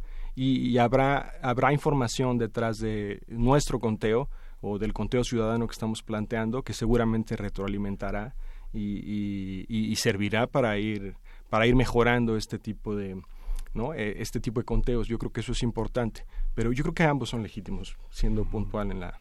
Hay que... Eh, a reserva de que ahorita hablemos qué va a pasar el 2 de julio, digamos, ¿no? O sea, qué va a pasar en próximas elecciones, cómo nos estamos imaginando eh, abrir la puerta de la inteligencia artificial al proceso, no solo electoral, sino al proceso democrático, que creo que, eh, que es un tema muy interesante. Preguntaría dos cosas eh, que pregunta Mónica en redes muy interesantes.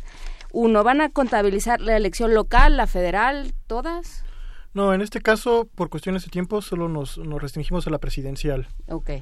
¿Y qué pasa con las casillas rurales? O sea, ¿qué pasa? Porque, claro, esto suena muy, eh, muy factible en zonas más urbanas, donde, eh, donde haya más acceso a la tecnología, a la red de, eh, a, a, la red de comunicación de teléfonos celulares, etcétera. ¿Qué va a pasar en, en otras casillas?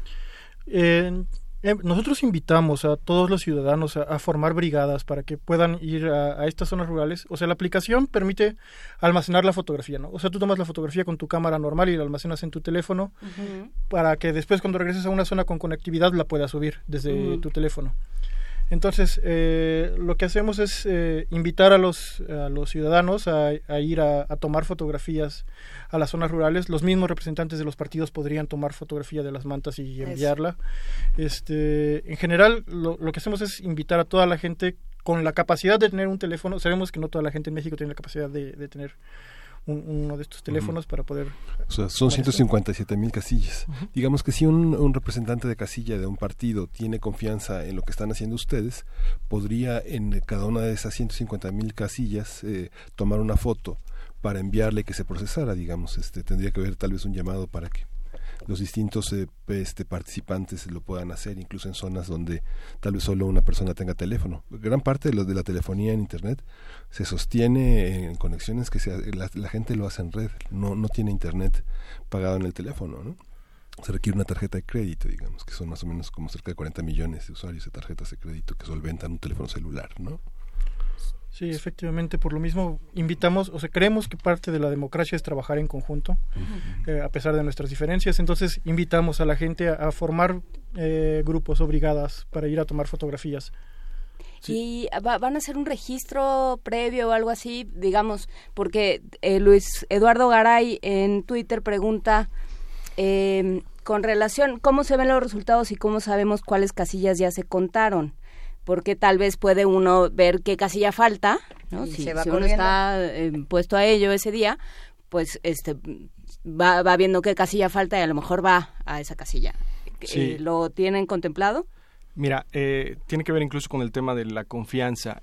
Eh, Vigilante es una iniciativa ciudadana y eso tiene varias implicaciones. Toda la información fuente que usa Vigilante, va a estar abierta al público, no la vemos uh -huh. como nuestra información, es información de los ciudadanos, es, es, información de todos y va a ser accesible desde la aplicación y muy probablemente desde nuestro sitio web, entonces cualquier persona va a poder ir y lo puede hacer desde la propia aplicación y va a poder ver, eh, digamos, cuál es el origen de los resultados que estamos mostrando, va a tener acceso a las fotografías que han enviado todos.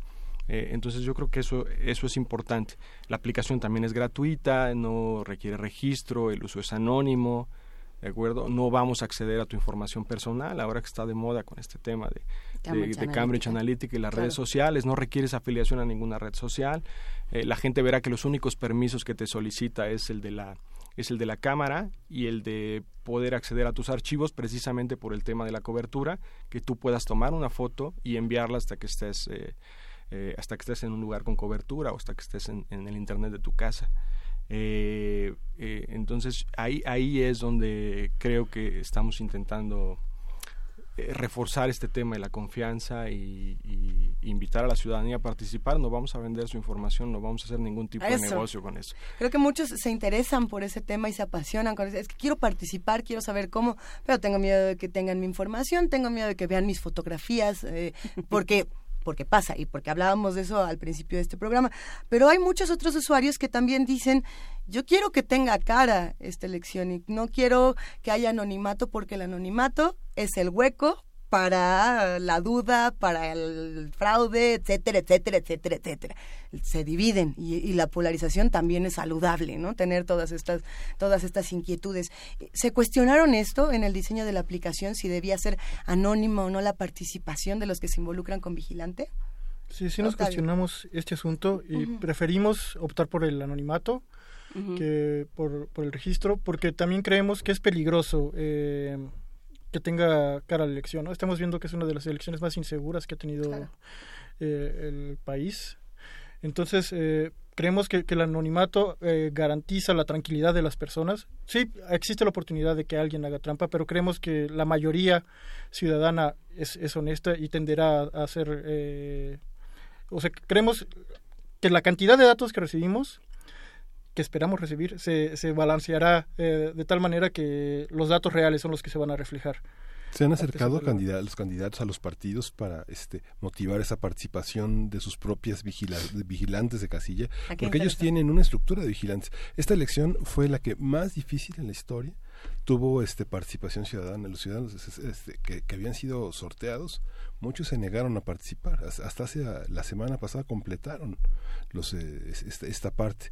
Los partidos tuvieron, este, este, creo que hasta todavía sigue abierta la, no, ya se cerró, se cerró el fin de semana que podían registrar a sus eh, participantes en la casilla, que pueden entrar y pueden dar cuenta del proceso. Ya se cerró, pero fue muy difícil, justamente por la inseguridad que, que, que señalas. Este, Eh, no, no nos acercamos con ningún partido. Eh, eh, hemos intentado asociarnos más bien con organizaciones, eh, con organizaciones ciudadanas para el cuidado del voto, para invitarlos a usar la aplicación y, no nos hemos acercado directamente a ningún partido. Si ellos se acercaran a nosotros, estaríamos abiertos a, desde luego a hacer una alianza. Estamos abiertos a hacer una alianza con, con, cual- con cualquier ciudadano, incluso con, eh, con las propias estructuras ciudadanas de los partidos pero bueno no se ha dado Que tome la foto. no se ha dado el no no se Es ha dado ese nada más, acercamiento claro es, es que se tome la foto incluso tenemos por ahí en redes sociales eh, eh, digamos una campaña que dice toma la foto es tan fácil como tomarte una selfie ¿no? Entonces en vez de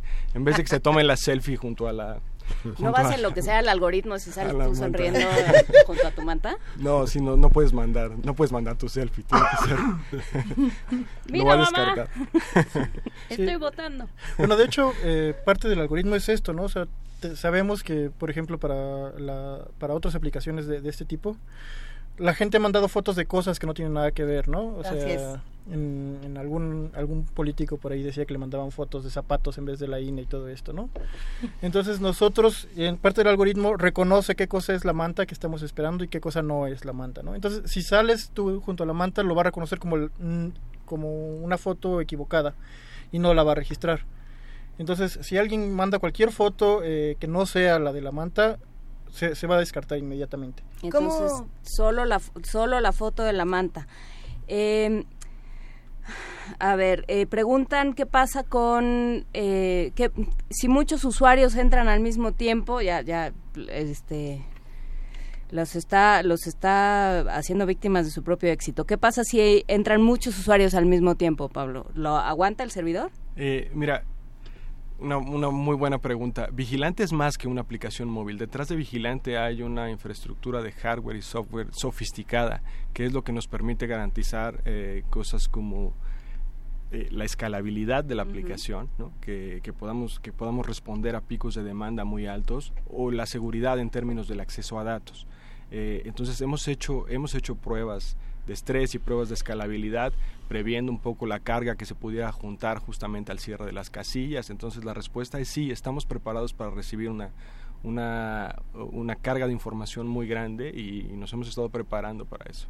Y preguntan dónde, cómo buscarlo tanto en iTunes como en eh, la, la App Store de Google, que no sé cómo se llama. Eh, la pueden buscar como vigilante. Ya está, ya está disponible en Play Store, que es la que es la tienda de Android. En el caso, en el caso de, en el caso de Apple, la aplicación ya está, está en aprobación. Eh, mm. Suelen ser un poco más estrictos y, y, tarda un poco más en ser aprobada, entonces debería estar disponible para para todo para iOS en los siguientes dos días. Sí, que... va a estar disponible el próximo lunes. No, no, no, no, no, no En dos días no, podemos en dos días o tres días debería estar y en Android ya está disponible desde En la dos semana días, pasada. dentro de dos días. ¿no? Es, ¿no?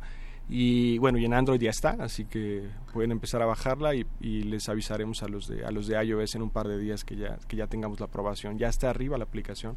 En- Solamente estamos esperando que nos la aprueben. En una suerte de instructivo, antes de pasar más preguntas de los que hacen comunidad con nosotros, eh, para saber cómo se debe de tomar una fotografía y cómo se debe de compartir, eh, pensar, por ejemplo, hay quienes dicen, eh, para diferenciar las fotos, pongan un dedo, ¿no? O pongan dos dedos, o pongan, eh, o no tomen nada más que la boleta, o traten de tomar un poco del paisaje. Hay distintos consejos que se dan para este tipo de, digamos, verificación de imágenes, para, para que no sea exactamente la misma y no, no pueda haber engaño hacia a- al algoritmo. ¿Hay algún instructivo, algún consejo que nos puedan dar?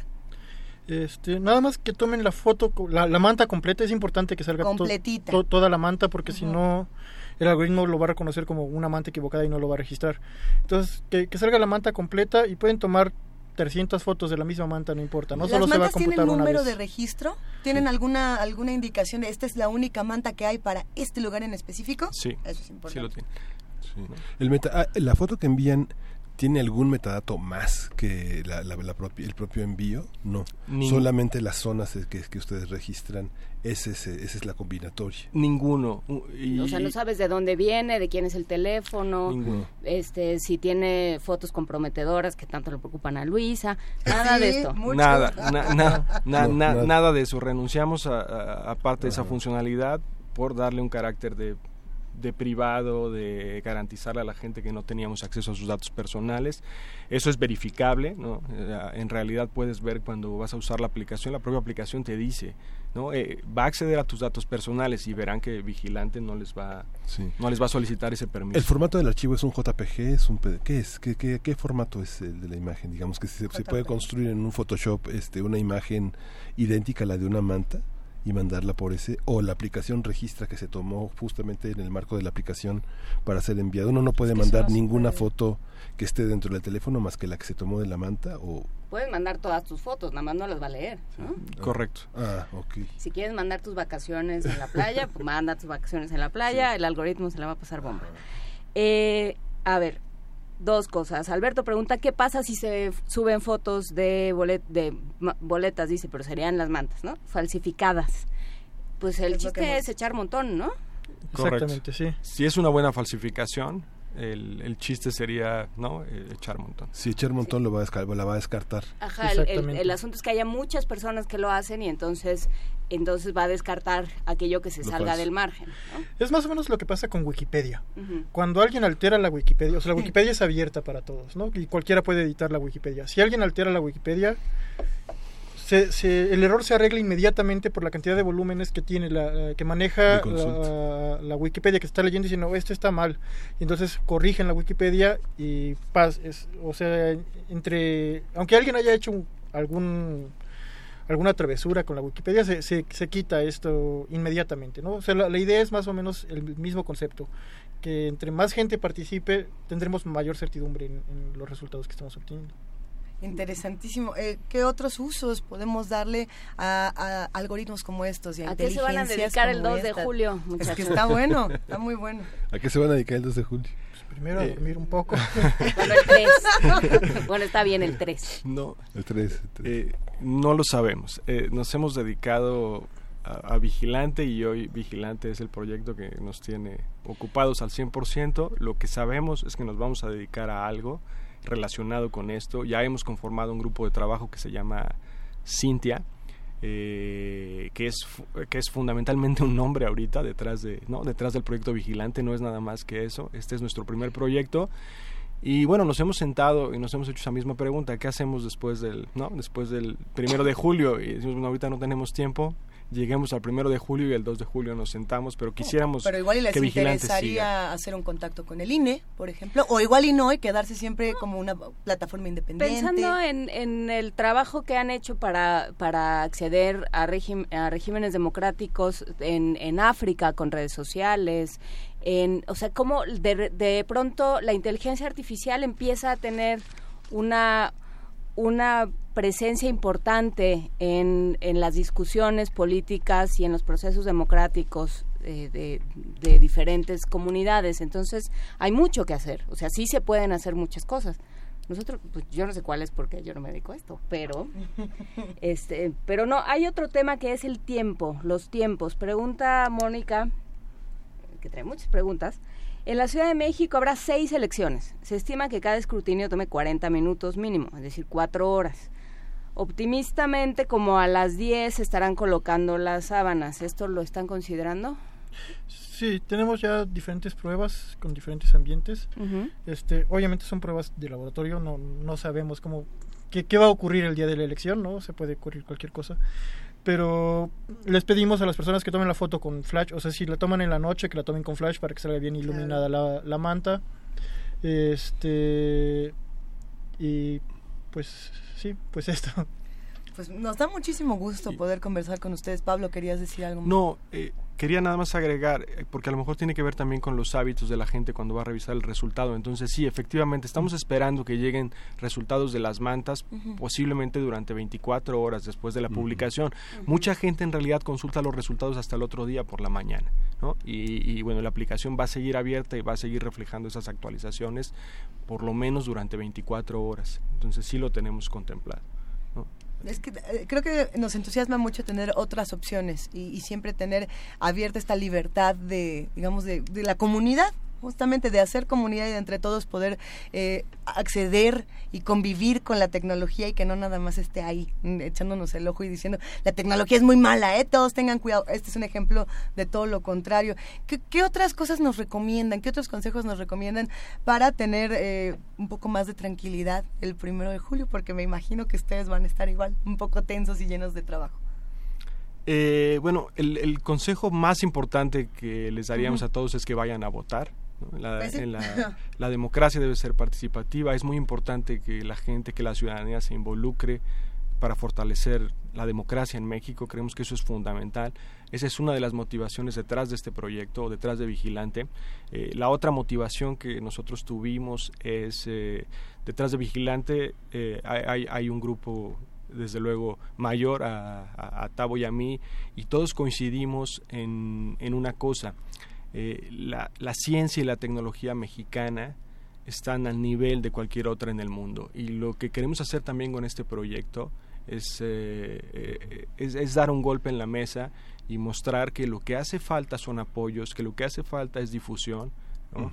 Y es muy importante para nosotros como equipo, como vigilante, no solamente ese componente social, sino el tema de la divulgación de la ciencia y la tecnología mexicana, porque nosotros mismos hemos estado en el extranjero, algunos de nosotros estudiando o trabajando, y bueno, y lo que sabemos es que estamos al nivel de cualquier otro en el mundo. Oigan, tengo una pregunta más. Perdón, este, tengo una pregunta más. Este, cuando usted- ustedes están siendo testigos del proceso, digamos que se puede diferenciar por regiones del país, se puede diferenciar por la participación, digamos que este, tal vez todos en la delegación Cuauhtémoc lo hagan, pero tal vez no todos en Marabatío, pero digamos, ustedes tienen la posibilidad de verlo en el momento en que se ejecuta, digamos, este, cómo se van diferenciando, saben quién envía las fotos, mapear. ¿Se pueden mapear? ¿Se pueden mapear durante ese proceso? No exactamente. O sea, podemos mapear las mantas que nos llegaron, pero no desde dónde nos está Ah, llegando. no, no las mantas, las mantas, digamos, el origen de, el origen de esos datos. Sí, pero si no te llega ninguna de Marabatío, por usar el, el ejemplo de Miguel Ángel, Va pues a quedar hueco. es, es un indicador de algo. Sí. Bueno, nosotros no sabemos de qué, pero sí, es un indicador de que no nos llegó la foto, ¿no? O sea, sí, no- sí lo podríamos hacer porque esa información está en las mantas. Solo tenemos la información de las mantas, pero sí podríamos cruzar esa información, digamos, con la ubicación de las casillas, ¿no? Sí. Y podríamos entonces ver cuál fue el nivel de participación en, en las diferentes en las diferentes zonas o geografías de México. Sí. Entonces sí sería sí sería posible hacer un O sea, si tienen 100.000 casillas va a ser verdaderamente un éxito, ¿no? Claro. Hay, hay muchas preguntas todavía, creo que muchas ya se están, digamos, eh, muchos tienen esta duda de cómo la subo, cómo la tomo. Vamos a compartir un link justamente para los que estén interesados y vamos a estar compartiendo también el, el otro link para que descarguen la, la plataforma. ¿Quién, ¿Quién apoya proyectos como estos? ¿O quién los apoya a ustedes? Porque eh, está difícil y generar un- una inteligencia artificial y un algoritmo y nada más usted... Es complicada la cosa. ¿Quién nos apoyó? ¿Cómo pedimos apoyos los jóvenes que también queremos desarrollar nuevas tecnologías? Mira, primero déjame te platico detrás de nosotros. El Sí. apoyo que tenemos es nosotros mismos. En realidad, la Ah. inversión más grande que hay detrás del la inversión más grande que hay detrás del proyecto de Vigilante es fundamentalmente nuestro tiempo y nuestro conocimiento. En el equipo tenemos eh, tenemos doctores, tenemos maestros, tenemos ingenieros y tenemos gente aparte publicando en estos temas en revistas de impacto. Tampoco es que se nos haya ocurrido y que encontramos la manera de hacerlo. Millones y millones de Eh, pesos. eh, entonces, O sea, eh, en nuestro, esfuerzo, ¿no? nuestro, nuestro- yo creo que esa es la gran inversión que hay detrás de este proyecto, ¿no? Que, que este eh, nuestro tiempo, nuestro conocimiento.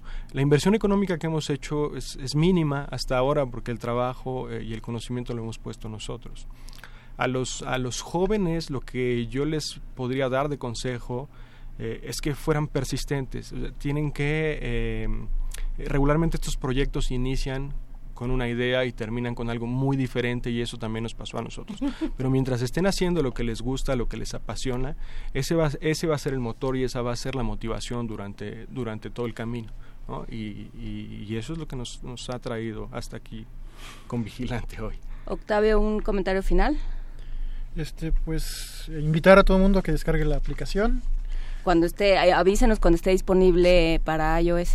Sí, sin iOS. duda. Este, invitar que descarguen, que la utilicen, eh, formen, formen grupos, trabajen. Y a los estudiantes, pues que, que sigan, Que si, quieren seguir estudiando, que sí. Actualmente hay un montón de, de fuentes de, de información. O sea, pueden aprender de sus maestros, pero también está todo el Internet de donde pueden aprender todo lo demás que, que no necesariamente les van a enseñar en la universidad. Entonces pueden aprender absolutamente de todos lados para crear lo que ellos quieran crear. Una maravilla esta conversación. Muchísimos comentarios. Ahí se los pasamos cuando acabemos. Ahorita nos, nos vemos a la salida. de verdad, gracias por estar con nosotros, Octavio Sánchez, Pablo Orozco. Seguiremos conversando y esperemos que el próximo 2 de julio esta plataforma nos haya dado una buena sorpresa. Eh, y lo último, me gustaría agregar algo. Uno de los retos más grandes que tenemos es la difusión y es donde quisiéramos pedir la solidaridad de la gente que nos escucha, eh, ¿no? que nos ayuden a difundir este proyecto, que participen. Están nuestras redes sociales, están nuestras propias Sí. cuentas personales en redes sociales también donde estamos haciendo la difusión. Pueden encontrarnos en prácticamente todas las plataformas buscándonos como Cintia Inteligencia Artificial en, ¿no? en, en las, en las redes sociales más comunes y bueno, bajen la aplicación, participen y cualquier duda, entendemos que es un tema eh, a veces que genera mucha especulación. eh, acérquense, pregúntenos, estamos en realidad completamente abiertos a contestar. Hemos hecho demos, estamos contestando cualquier tipo de pregunta que se nos haga sobre cómo funciona, cómo le hacemos, por qué decimos que sucede esto. Eh, entonces, bueno, los invitamos a participar, a que se acerquen con nosotros Qué y gusto. a que nos apoyen a difundir este proyecto. Gracias. Compartido todo en nuestras redes sociales, visítenos, visiten Cintia Inteligencia Artificial, que está en Twitter como arroba Cintia-AI, Cintia se escribe con ese, con ese, ¿y con qué más? A ver, ya, ya lo compartimos en, en nuestras redes. Muchísimas gracias, Pablo, Octavio, un placer. Nos despedimos con música. Vamos a ir con música, vamos a escuchar de Eliseo Parra, Río Eso. Verde. Eliseo Parra es un, de, un, un español de la España profunda de Valladolid y un gran divulgador de la música folclórica que no solo es el flamenco.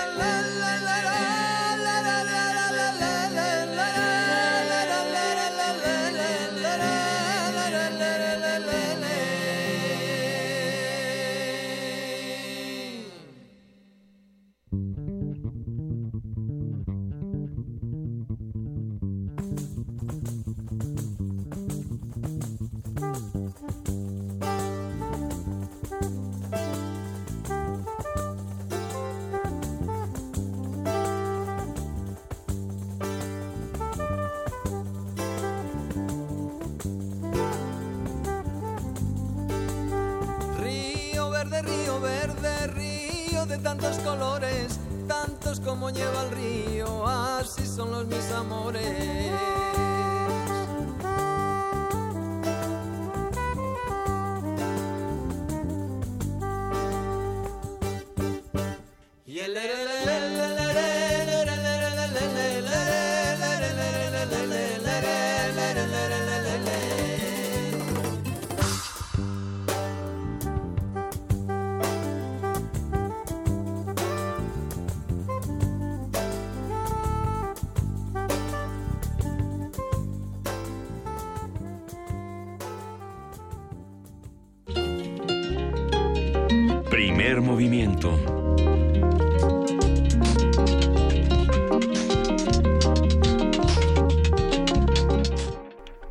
Ay, Luisa.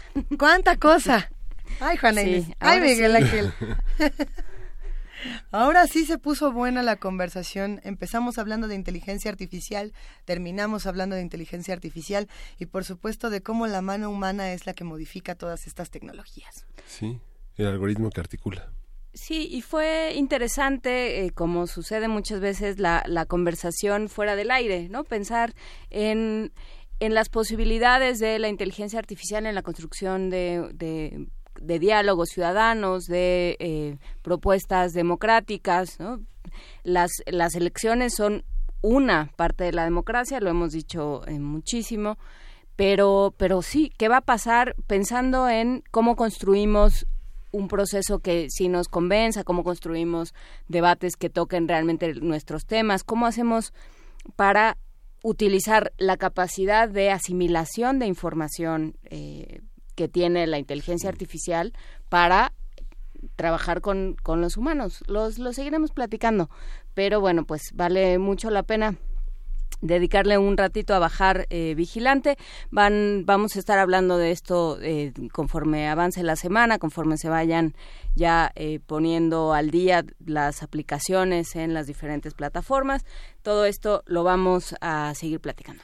Y que quede también la reflexión de cómo la universidad se involucra o no en los procesos electorales y cómo eh, quizá las revoluciones, eh, las las mentes que están cambiando, digamos, la manera de ver esta elección también están en las redes sociales. Las redes sociales no solamente son el, el mal y, y el sabotaje y el bot traidor. Hay muchas otras personas en esta universidad que se están dedicando a cambiarle la cara a las elecciones. La universidad sí está haciendo cosas y da muchísimo gusto cuando eso pasa. Voto informado 2018.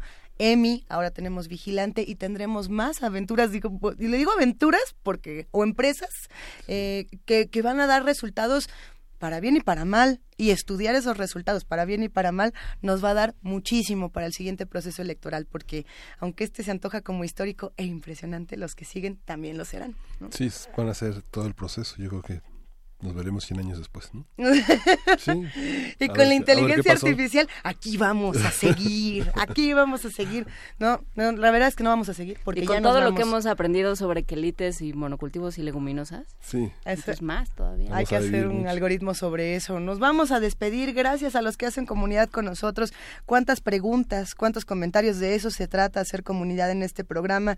Los abrazamos, este, progr- este programa justo que construimos entre todos. Eh, gracias al equipo de TV UNAM, gracias al equipo de Radio UNAM. Nos escuchamos mañana de 7 a 10 de la mañana y si no me equivoco, hay música para cerrar. Miguel, Miguel Ángel toma Vamos a escuchar este, este, este, este, este proyecto de Nación Equeco de Diego Pérez, este argentino que ha trabajado muchísimo en la fusión. Vamos Ujú. a escuchar Laureñita de su nuevo disco del año pasado. Y con eso nos despedimos del primer movimiento este lunes. Gracias, Juan Inés de esa. Gracias, Miguel Ángel gracias. Gracias. Esto fue Primer Movimiento. El mundo desde la universidad. Música.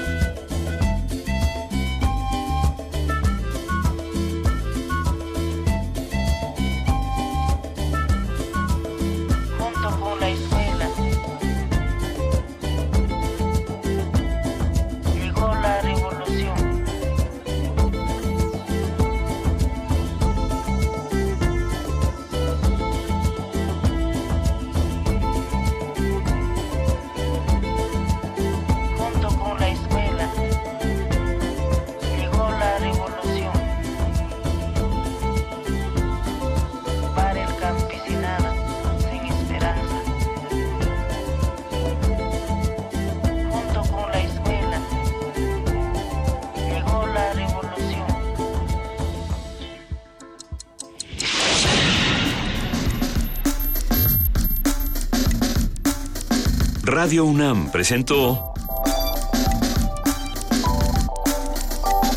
Primer movimiento. El mundo desde la universidad.